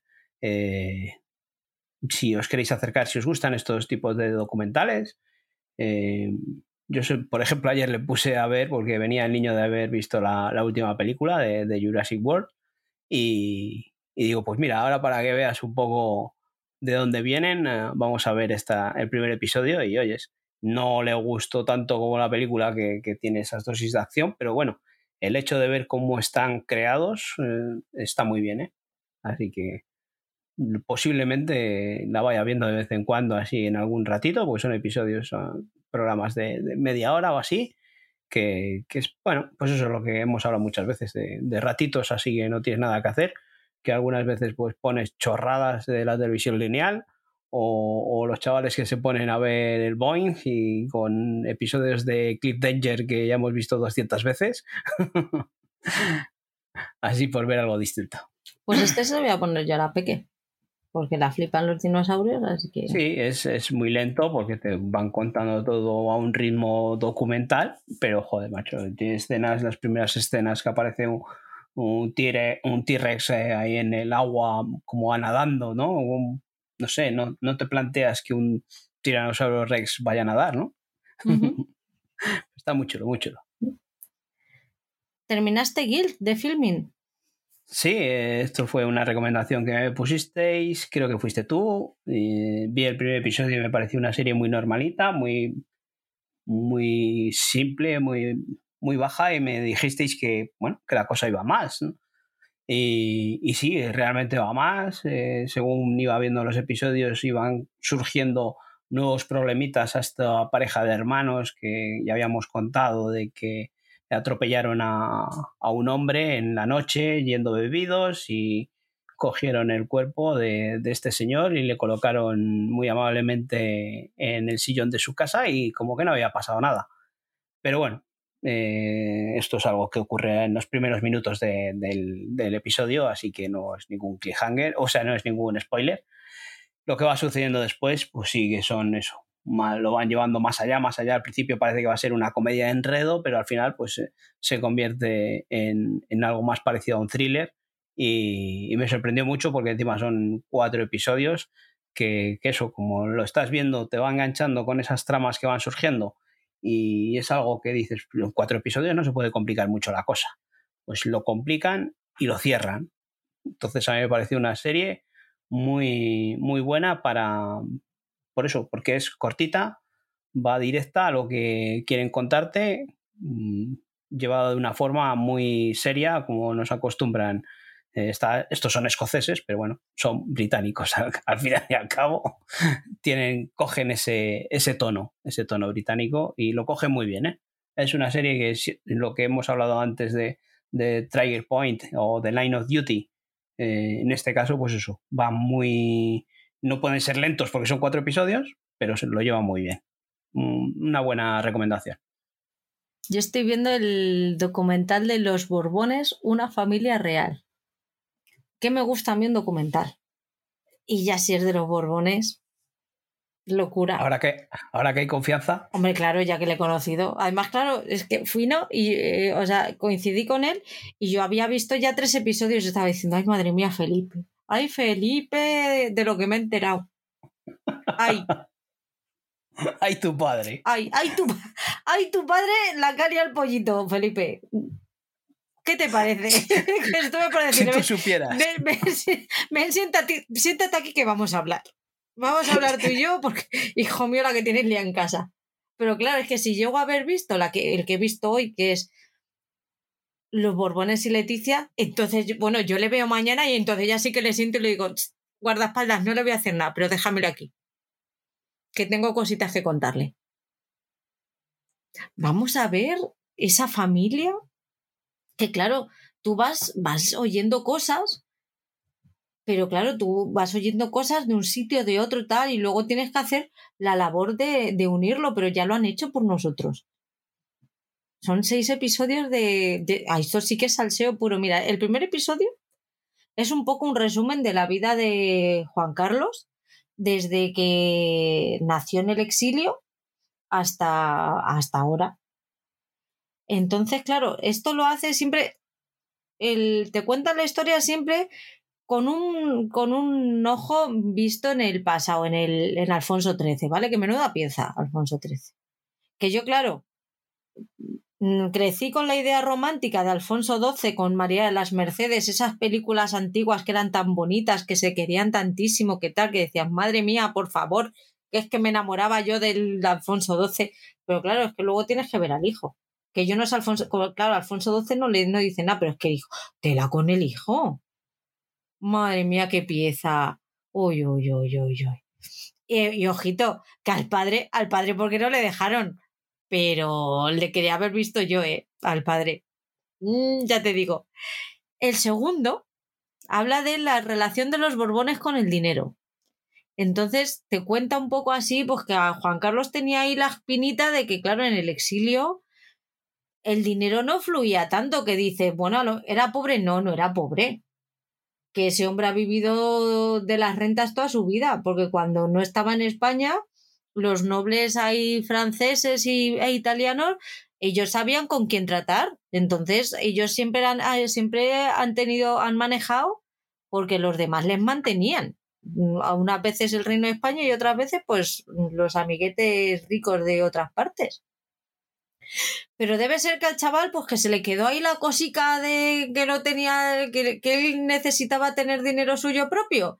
Y cuando llegó al reino de España y, se, Franco dobló la, servilleta, dijo, pues esta es la mía. Vamos a ver. ¿Qué hay que hacer? Poner en, hacer contactos no pasa nada. Yo hago contactos. Y me voy llevando yo mis mordidicas, así sin que nadie se entere. Porque ¿para qué me voy a conformar yo con un sueldo? Que a lo mejor es un sueldo que no va a cobrar un españolito de a pie jamás en su vida, pero oye, que es que soy el rey y estoy haciendo yo mis gestiones, pues trae para acá. Trae para acá un poquito, mm, no vaya a ser que le dé a esto a los republicanos por montármela y me quede yo otra vez fuera. No, hombre, no, trae para acá que yo voy a hacer aquí mi, mi colchoncito. Que por otro lado yo lo entiendo que yo también, si, si, pudiera ahorrar, yo tendría mi colchoncito también. Es una lástima que a mí no me dé, pero al señor, pues ya que podía, pues oye, lo hizo. El tercer capítulo son los borbones y las mujeres. Se está descojonando de mí. Y es muy difícil mantener el hilo. Es muy difícil mantener el hilo cuando le tengo descojonándose de enfrente.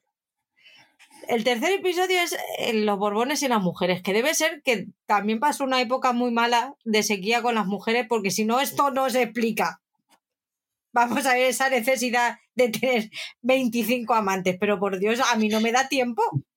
Sí, a mí con uno, con uno ya me, sobra, vamos que sí me sobra. ¿Cómo va a tener mucho? Por Dios.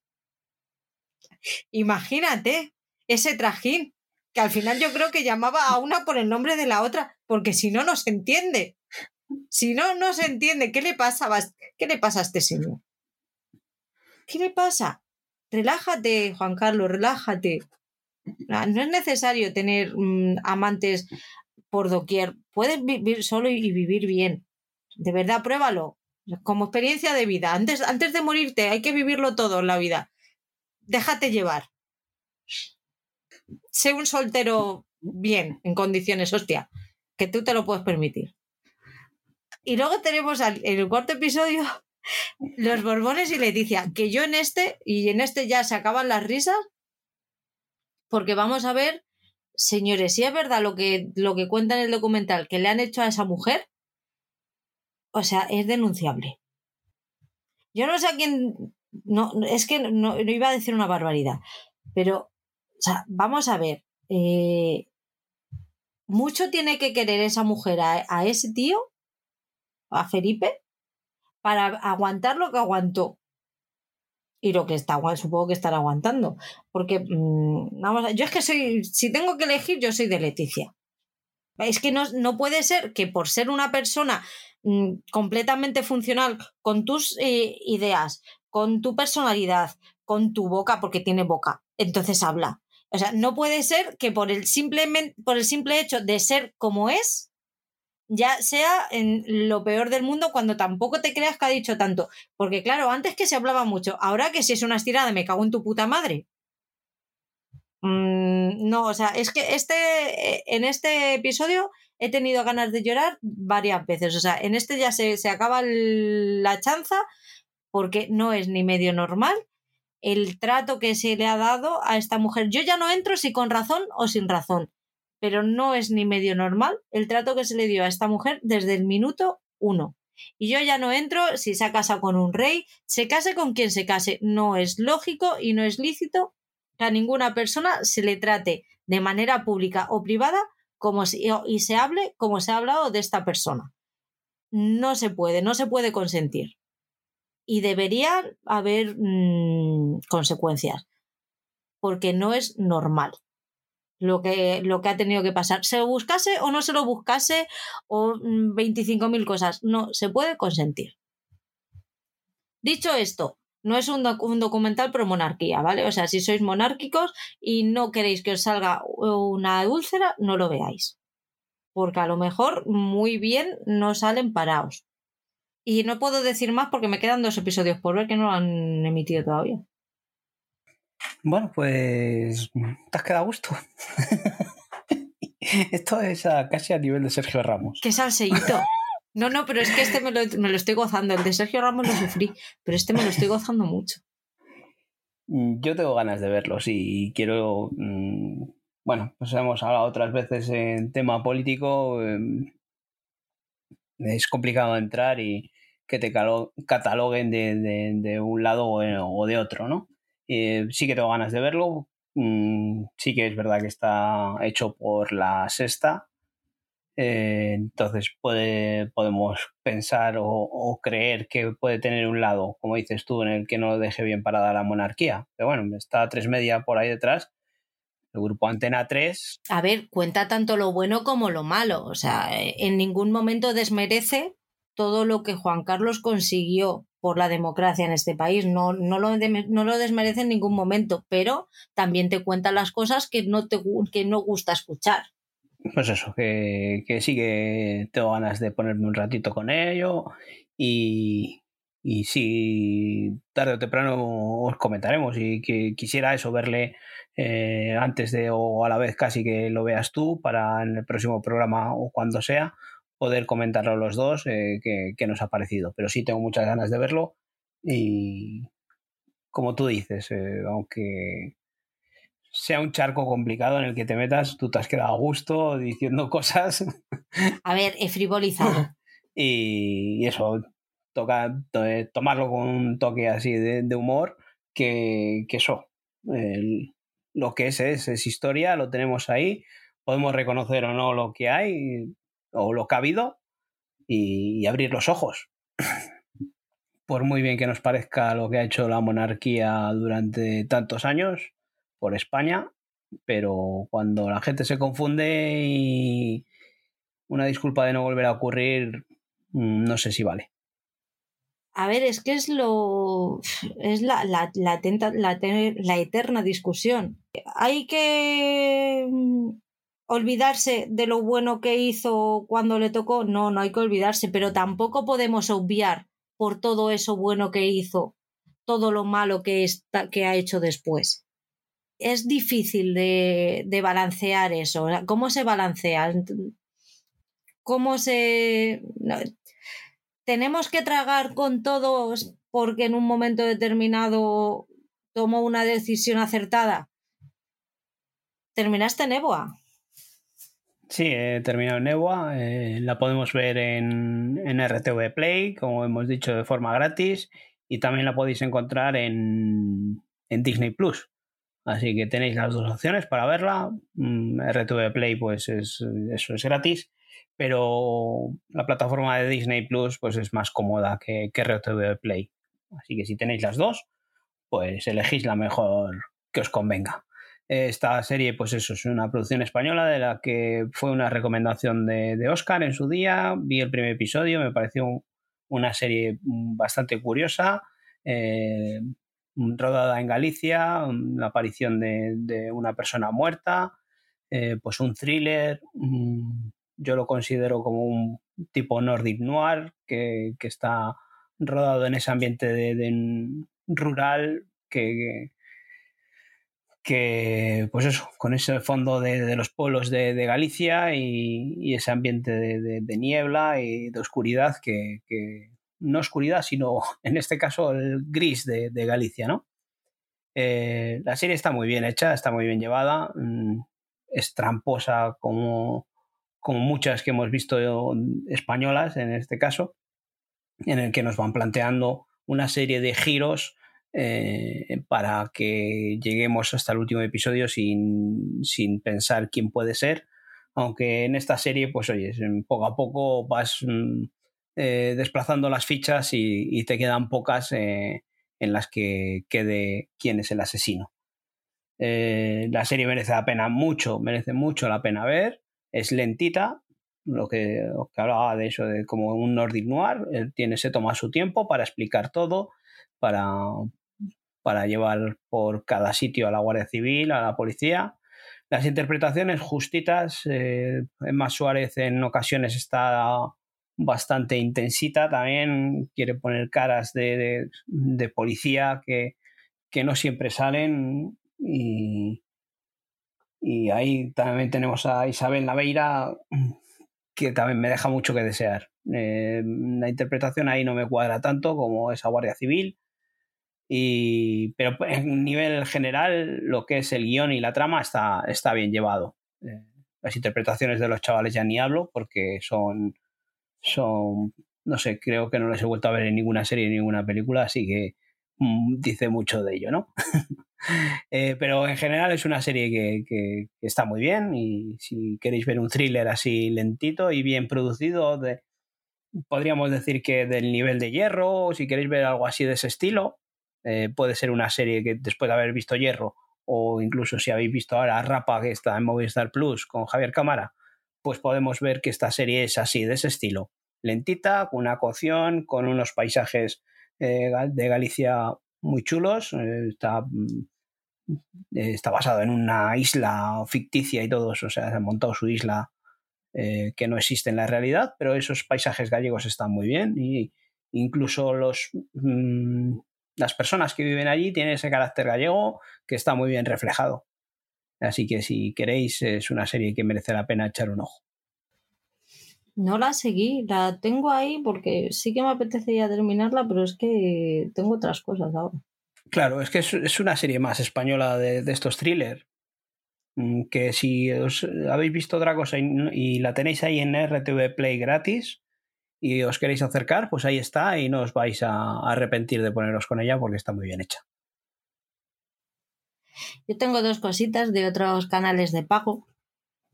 Quiero hablar de Magnum Pi, porque ha terminado ya. Ya ha terminado el último episodio y me va a dar penita. Porque era mi serie de... Uy, es miércoles, es Magnum. Y ponerla. Pero bueno, se ha terminado pues como siempre, un capítulo procedimental, sin más. Han dado un cierre, dentro de lo que cabe le han dado un cierre a la historia y si buscáis algo más convencional y que simplemente os entretenga, dadle una oportunidad porque está divertida. Son unos flipaetes, pero mola un montón. Y luego Fantasma Susa, que me está gustando bastante más de lo que yo pensaba que me iba a gustar. Es una serie muy, muy entretenida. Se, la han sabido llevar muy bien a su terreno. Y han metido fantasmas nuevos tenemos ahí a una hippie, tenemos a un, a un indio, tenemos a un vikingo, eh, aparte de otros muchos más y algunos que han cogido de la versión original. Y me está gustando mucho, los actores están muy bien todos. La, la actriz protagonista es la de iZombie, y me gusta mucho esa actriz porque es muy, es muy fresca y es muy, muy natural y, me gusta mucho. Y hay algún cambio respecto al marido y tal. Yo me la estoy viendo y me, lo estoy pasando muy bien. En, en, casa es una de las series las que vemos todos juntos y está muy, muy, muy divertida. Un acierto esta versión de Fantasmas.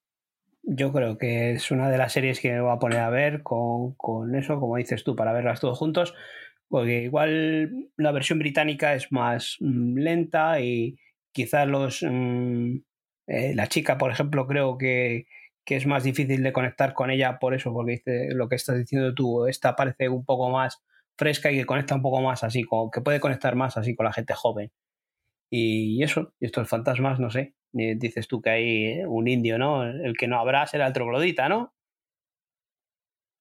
No, Claro, no, no pega en Estados Unidos que haya otro glodita, ¿no? Los trogloditas no estaban por allí. Pero es que hay más fantasmas. Es que hay más fantasmas. En número hay más, hay más fantasmas que en la inglesa. Está, está bien, está bien. La, Esta tienes que ver. Sí, sí, sí, me pondré con ella, sí, seguro. Pues vamos con la, recomendación. Oye, ¿tú no tenías algo que ver? ¿No? Mm, ¿Qué tenía que ver yo? ¿No? ¿Un puteo? ¿El qué? Puteo ya, ya le hemos hablado, ¿no? No. ¿El qué? Ciegacitas. Ah, que sí, ostras, no está apuntado. No está apuntado. Hola, que sí la he visto. ¿Dónde la he visto esa? En Prime. En Prime Video. Hola, sí, tengo que contarlo. ¿Lo contamos o no? Adelante. Bueno, pues eso, el puteo que se nos ha quedado ahí colgado, ¿cómo no lo voy a ver? Era imposible no ver esa ciega citas. Qué, difícil me ha costado de decirlo hasta que lo he, lo he conseguido meter en mi cabeza que era así. Eh, joder, que sería más mala. Madre mía, madre mía, madre mía. Pero es que solo con la cabecera, o sea, ya empezar decías, pero ¿qué, ¿qué, es esto? O sea, me trasladó a otra época, eh, a ver la tele lineal de aquella época, de, Yo Soy Bea o de cosas así. Madre mía, qué serie malísima. O sea, esta. Que, que no sé, esto a día de hoy sería imposible que saliese en antena porque eh, tratar como tratan a esta muchacha que, está un poco gordita y, y, y, y run run y run run y darle con que está gorda y darle con que está gorda, pobre mujer, ahora no sé, macho, ahora no, creo que se trataría de una forma distinta y, y las interpretaciones son horribles, a cada cual peor. Es que está hasta la mujer esta de, de, de Patria que vimos en Patria.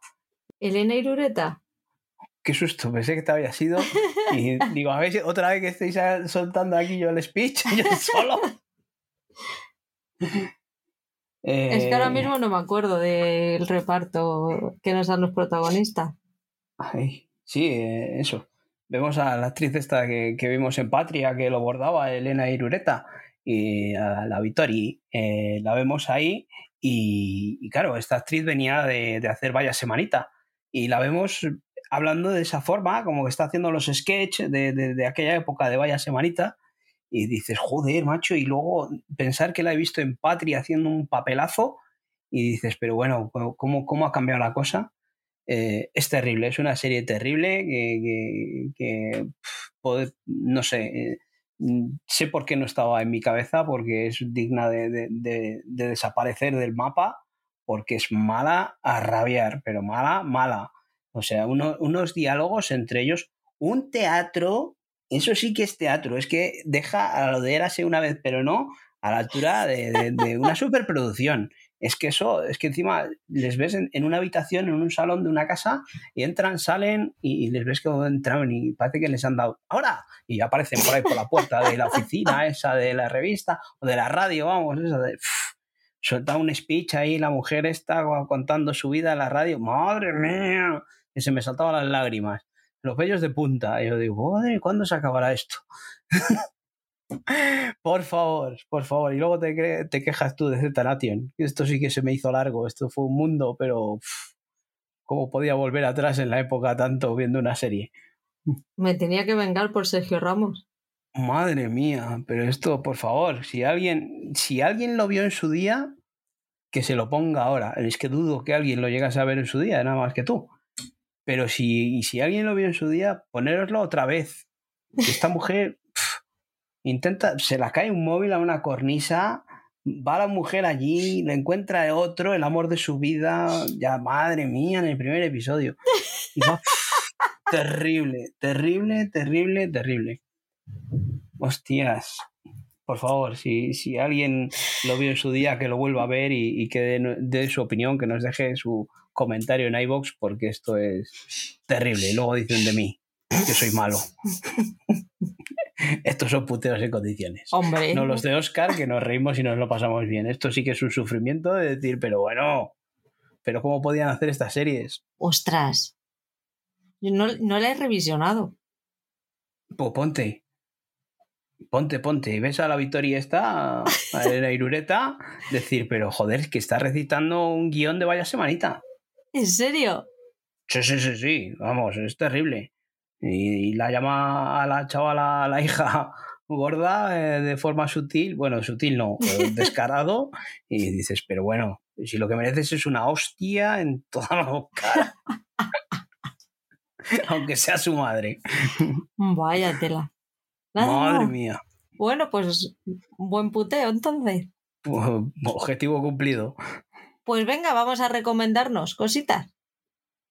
Bueno, pues eh, no sé, la verdad es que, tenía pensado recomendarte una cosa y, y, desde el otro día, desde el otro día tenía pensado recomendarte otra eh, y ser un poco malo, un poco solo, ¿eh?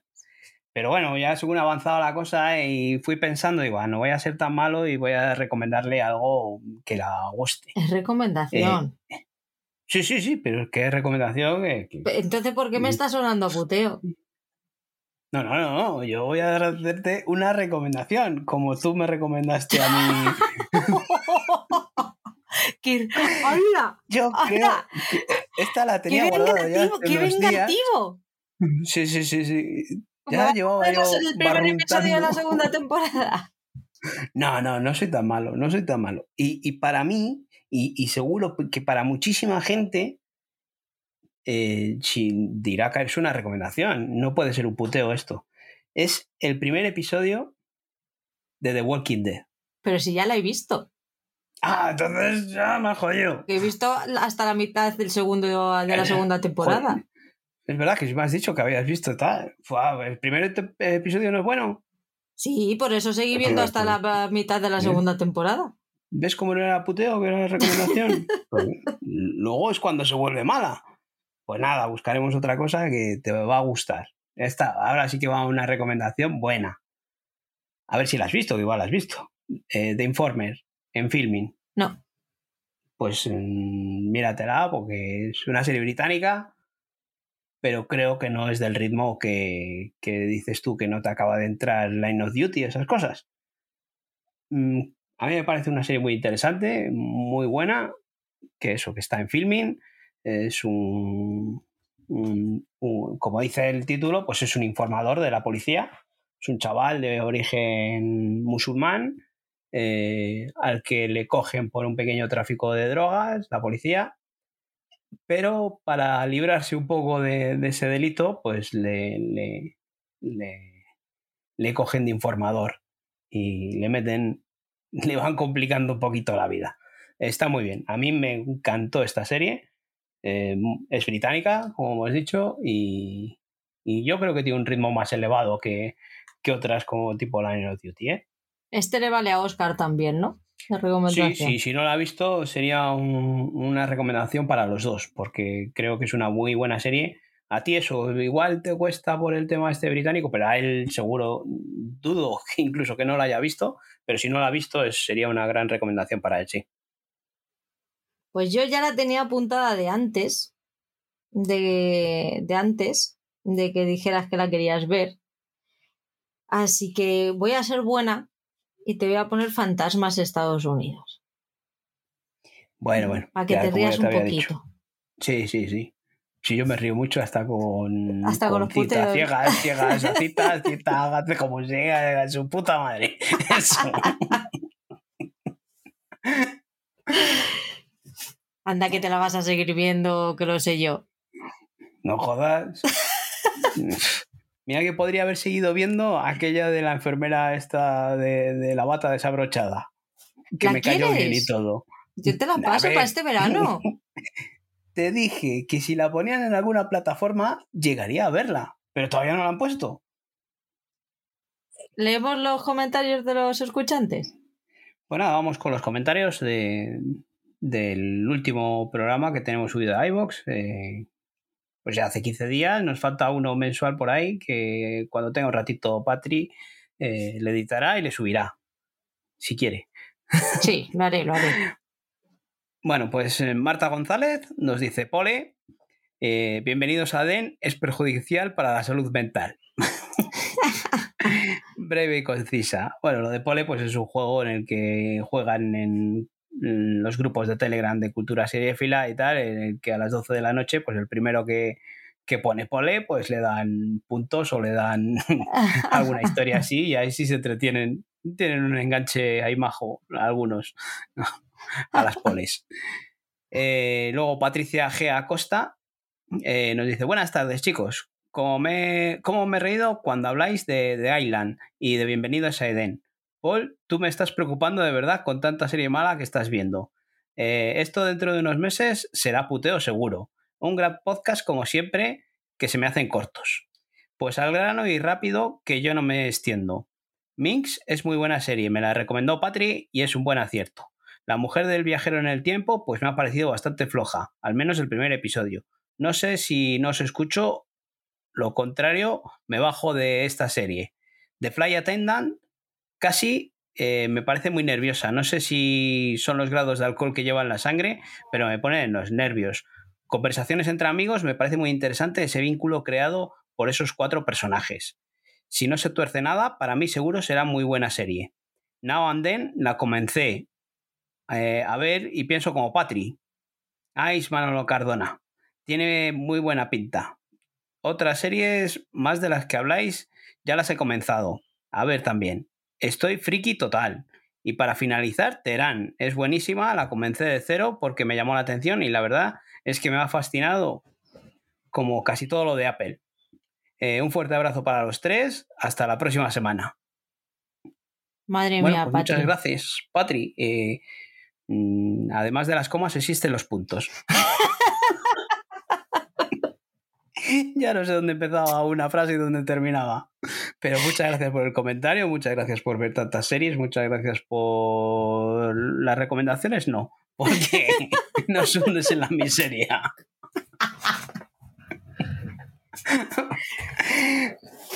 No te dejes, Patri, no te dejes convencer, son buenísimas, hombre.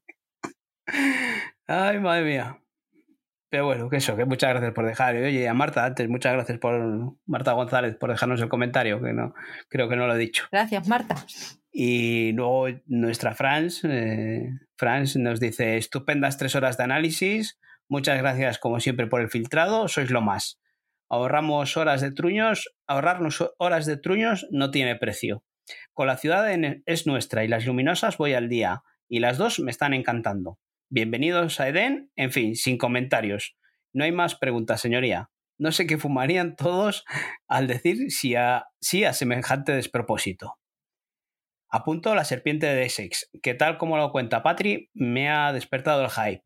¿Quién mató a Sara? Vi las dos temporadas, pero al igual que Now and Them, las olvidó en dos minutos. Igual que entre Villas de Coronado. Vaya tela. Muy fan de Teherán. Y como vosotros, de las series israelíes, si os moló, si os Homeland, eh, eh, en las que se basa, es más dura y auténtica. Eh, la que nos dijo Oscar que estaba basada, eh, la israelí en la que estaba basada Homeland. Muchas gracias de nuevo por mencionarnos siempre y recomendarnos. Da gusto oíros y yo también os achucho virtualmente. Besazo grazo, grande para los tres y hasta el siguiente podcast. Pues muchas gracias, Franz, que eso siempre acepta nuestras recomendaciones y siempre nos deja algo también por ahí. Sí, siempre nos deja alguna joyita para ver. Y eso, pues eh, siempre es un gusto. Ahora eh, volvieron en frecuencia global con, un programa también recomendando series, como eso, de, como hacemos nosotros aquí en el quincenal, y ahora han vuelto a, hacer un monográfico con Obi-Wan Kenobi. No, no me he puesto a escucharlo y no sé qué, dirán, pero me temo lo peor, porque son unos leñeros que ya repartieron bastante a Caballero Luna. Así que en esta, después de ver estos dos episodios que a mí no me han hecho mucha gracia, no quiero saber la leña que la van a dar a la serie. Madre mía. Pero vamos, seguro que, son programas muy divertidos y que os animamos a, que los escuchéis. Franz, me le has llevado por el mal camino con Bienvenidos a la Le estoy perdiendo. Sí, sí, Franz lo recomendó solo porque un familiar suyo había participado en, algún, en la dirección de, algún episodio. Y tú recogiste el guante y te la viste entera. la culpa no es suya, la culpa es tuya. Fran apechugó porque era de la familia, pero yo entré ahí a, sacar. Claro, pues yo, yo, de ella lo entiendo. Al final, la que va a tener que comer en Nochebuena eh, o cenar en Nochebuena con ellos es ella. Pero tú, ¿tú qué excusa tienes? yo, por amor al arte. ¿Qué arte? Pues yo me apetecía, yo la verdad, luego una vez vista, pues digo a la gente, cuando dice, ¿qué tal esta serie? No, por favor, no te acerques, no caigas como yo. No, te dan puntos por sacrificio. Es por, hacer algo bueno por Netflix, por darle visionados. Por darle visionados, claro, pobrecitos. Ay, ay madre. Ay, bueno, mira, PJ Cleaner ha vuelto a comentarnos. Bienvenido de vuelta, que nos tenías un poco abandonados, pero bueno, dice, por fin me pongo al día, empezando con este programa que promete. Gracias por vuestro trabajo, chicos. Gracias a ti por, dejarnos el comentario y, eso, se te ha echado de menos aquí en los comentarios, pero sabemos que, que tienes mucho lío e incluso algún día algún programa de, de series reality no ha podido estar él por, porque su de trabajo y asuntos familiares. Así que, como no le vamos a perdonar que, no nos comente aquí? Claro que te perdonamos, PJ, muchas gracias. Y haz el favor de enderezarme aquí al, al muchacho. Pues si solo me he torcido una vez y para, comentarlo aquí con vosotros para que no os acerquéis vosotros. Y encima que lo hago por el bien de la causa. Con, con Emily en Paris no, con otras.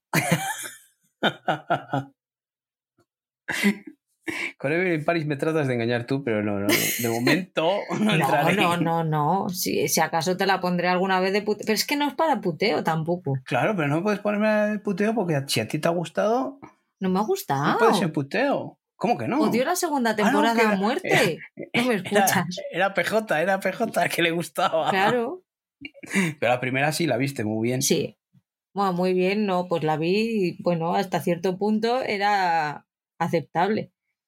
Pero la segunda no. Y está renovada por dos temporadas. ¿Por dos temporadas? ¿Por dos? La tercera y la cuarta. Joder, sí que decir el viaje es a París. Ya verás, se va a encontrar con el con el de You y, me va a hacer un favor. Qué, cr- qué crossover, ¿eh? Estaría genial. Pero que le mate a final de, a principios ¿no? de la temporada. No, no. Tiene que ser una, una muerte lenta y dolorosa. Joder, ¿cómo te gustan los true? Yo les doy ideas. Ay, Pues nada, chicos, que eso, que muchas gracias por dejarnos los comentarios, a todos los que habéis dejado los comentarios y a todos los que habéis dejado los corazoncitos, que cada vez sois más, que, que suben los corazoncitos y nos gusta. Y ya Patri os dice que os recomienda, pero ya os digo yo que no, que le tenéis que dar. ¿eh? Así que ¿Quién es el dictador Esperamos. ahora, eh? ¿Eh? Yo soy la buena. Pero yo pido corazoncitos. No los exiges. No es lo mismo. Pero eso, eh, que eso, que muchas gracias. Y gracias por llegar hasta aquí y, y esperamos que, que os guste todo lo que hacemos y que tengáis paciencia por si alguna vez por motivos personales pues se nos acumula el trabajo. Muchas gracias por estar y muchas gracias por esperarnos o por eh, esperarme en este caso. Eh, lo, suscribo todo lo que ha dicho Paul. Mm, Muchísimas gracias por, por vuestros corazones, por vuestros mensajes, por ir visitándonos a Telegram e ir participando poquito a poco, por formar un poquito parte de esta pequeña familia que hemos creado de locos, que al final terminamos hablando de, de cualquier cosa y se nos, cualquier cosa es buena para que se nos vaya la pinza. Y a ti espe- te espero la semana que viene que tenemos sorpresa, Paul. La semana que viene nos juntaremos con, con alguien más para, para hacer un pequeño especial, ¿no? Tenemos nuestro primer invitado. ¿Estás nervioso? Bueno, pues eh, la verdad que, que aunque sea alguien, o bueno, no voy a decir nada. Yo estoy un poco nerviosa. No sé si voy a poder con los tres. Va, seguro que sí, porque eh, el invitado es fácil de llevar y, y seguro que no entra como nosotros a, a darte un poco de cañita. Ahí ya, pero es que sabe mucho. Pero es muy bueno. Seguro que sí. Pues nada, vamos a ir preparando el programita especial de la semana que viene con mucho cariño y con muchas ganas. Nos vemos entonces. Nos vemos en la próxima. Un besito.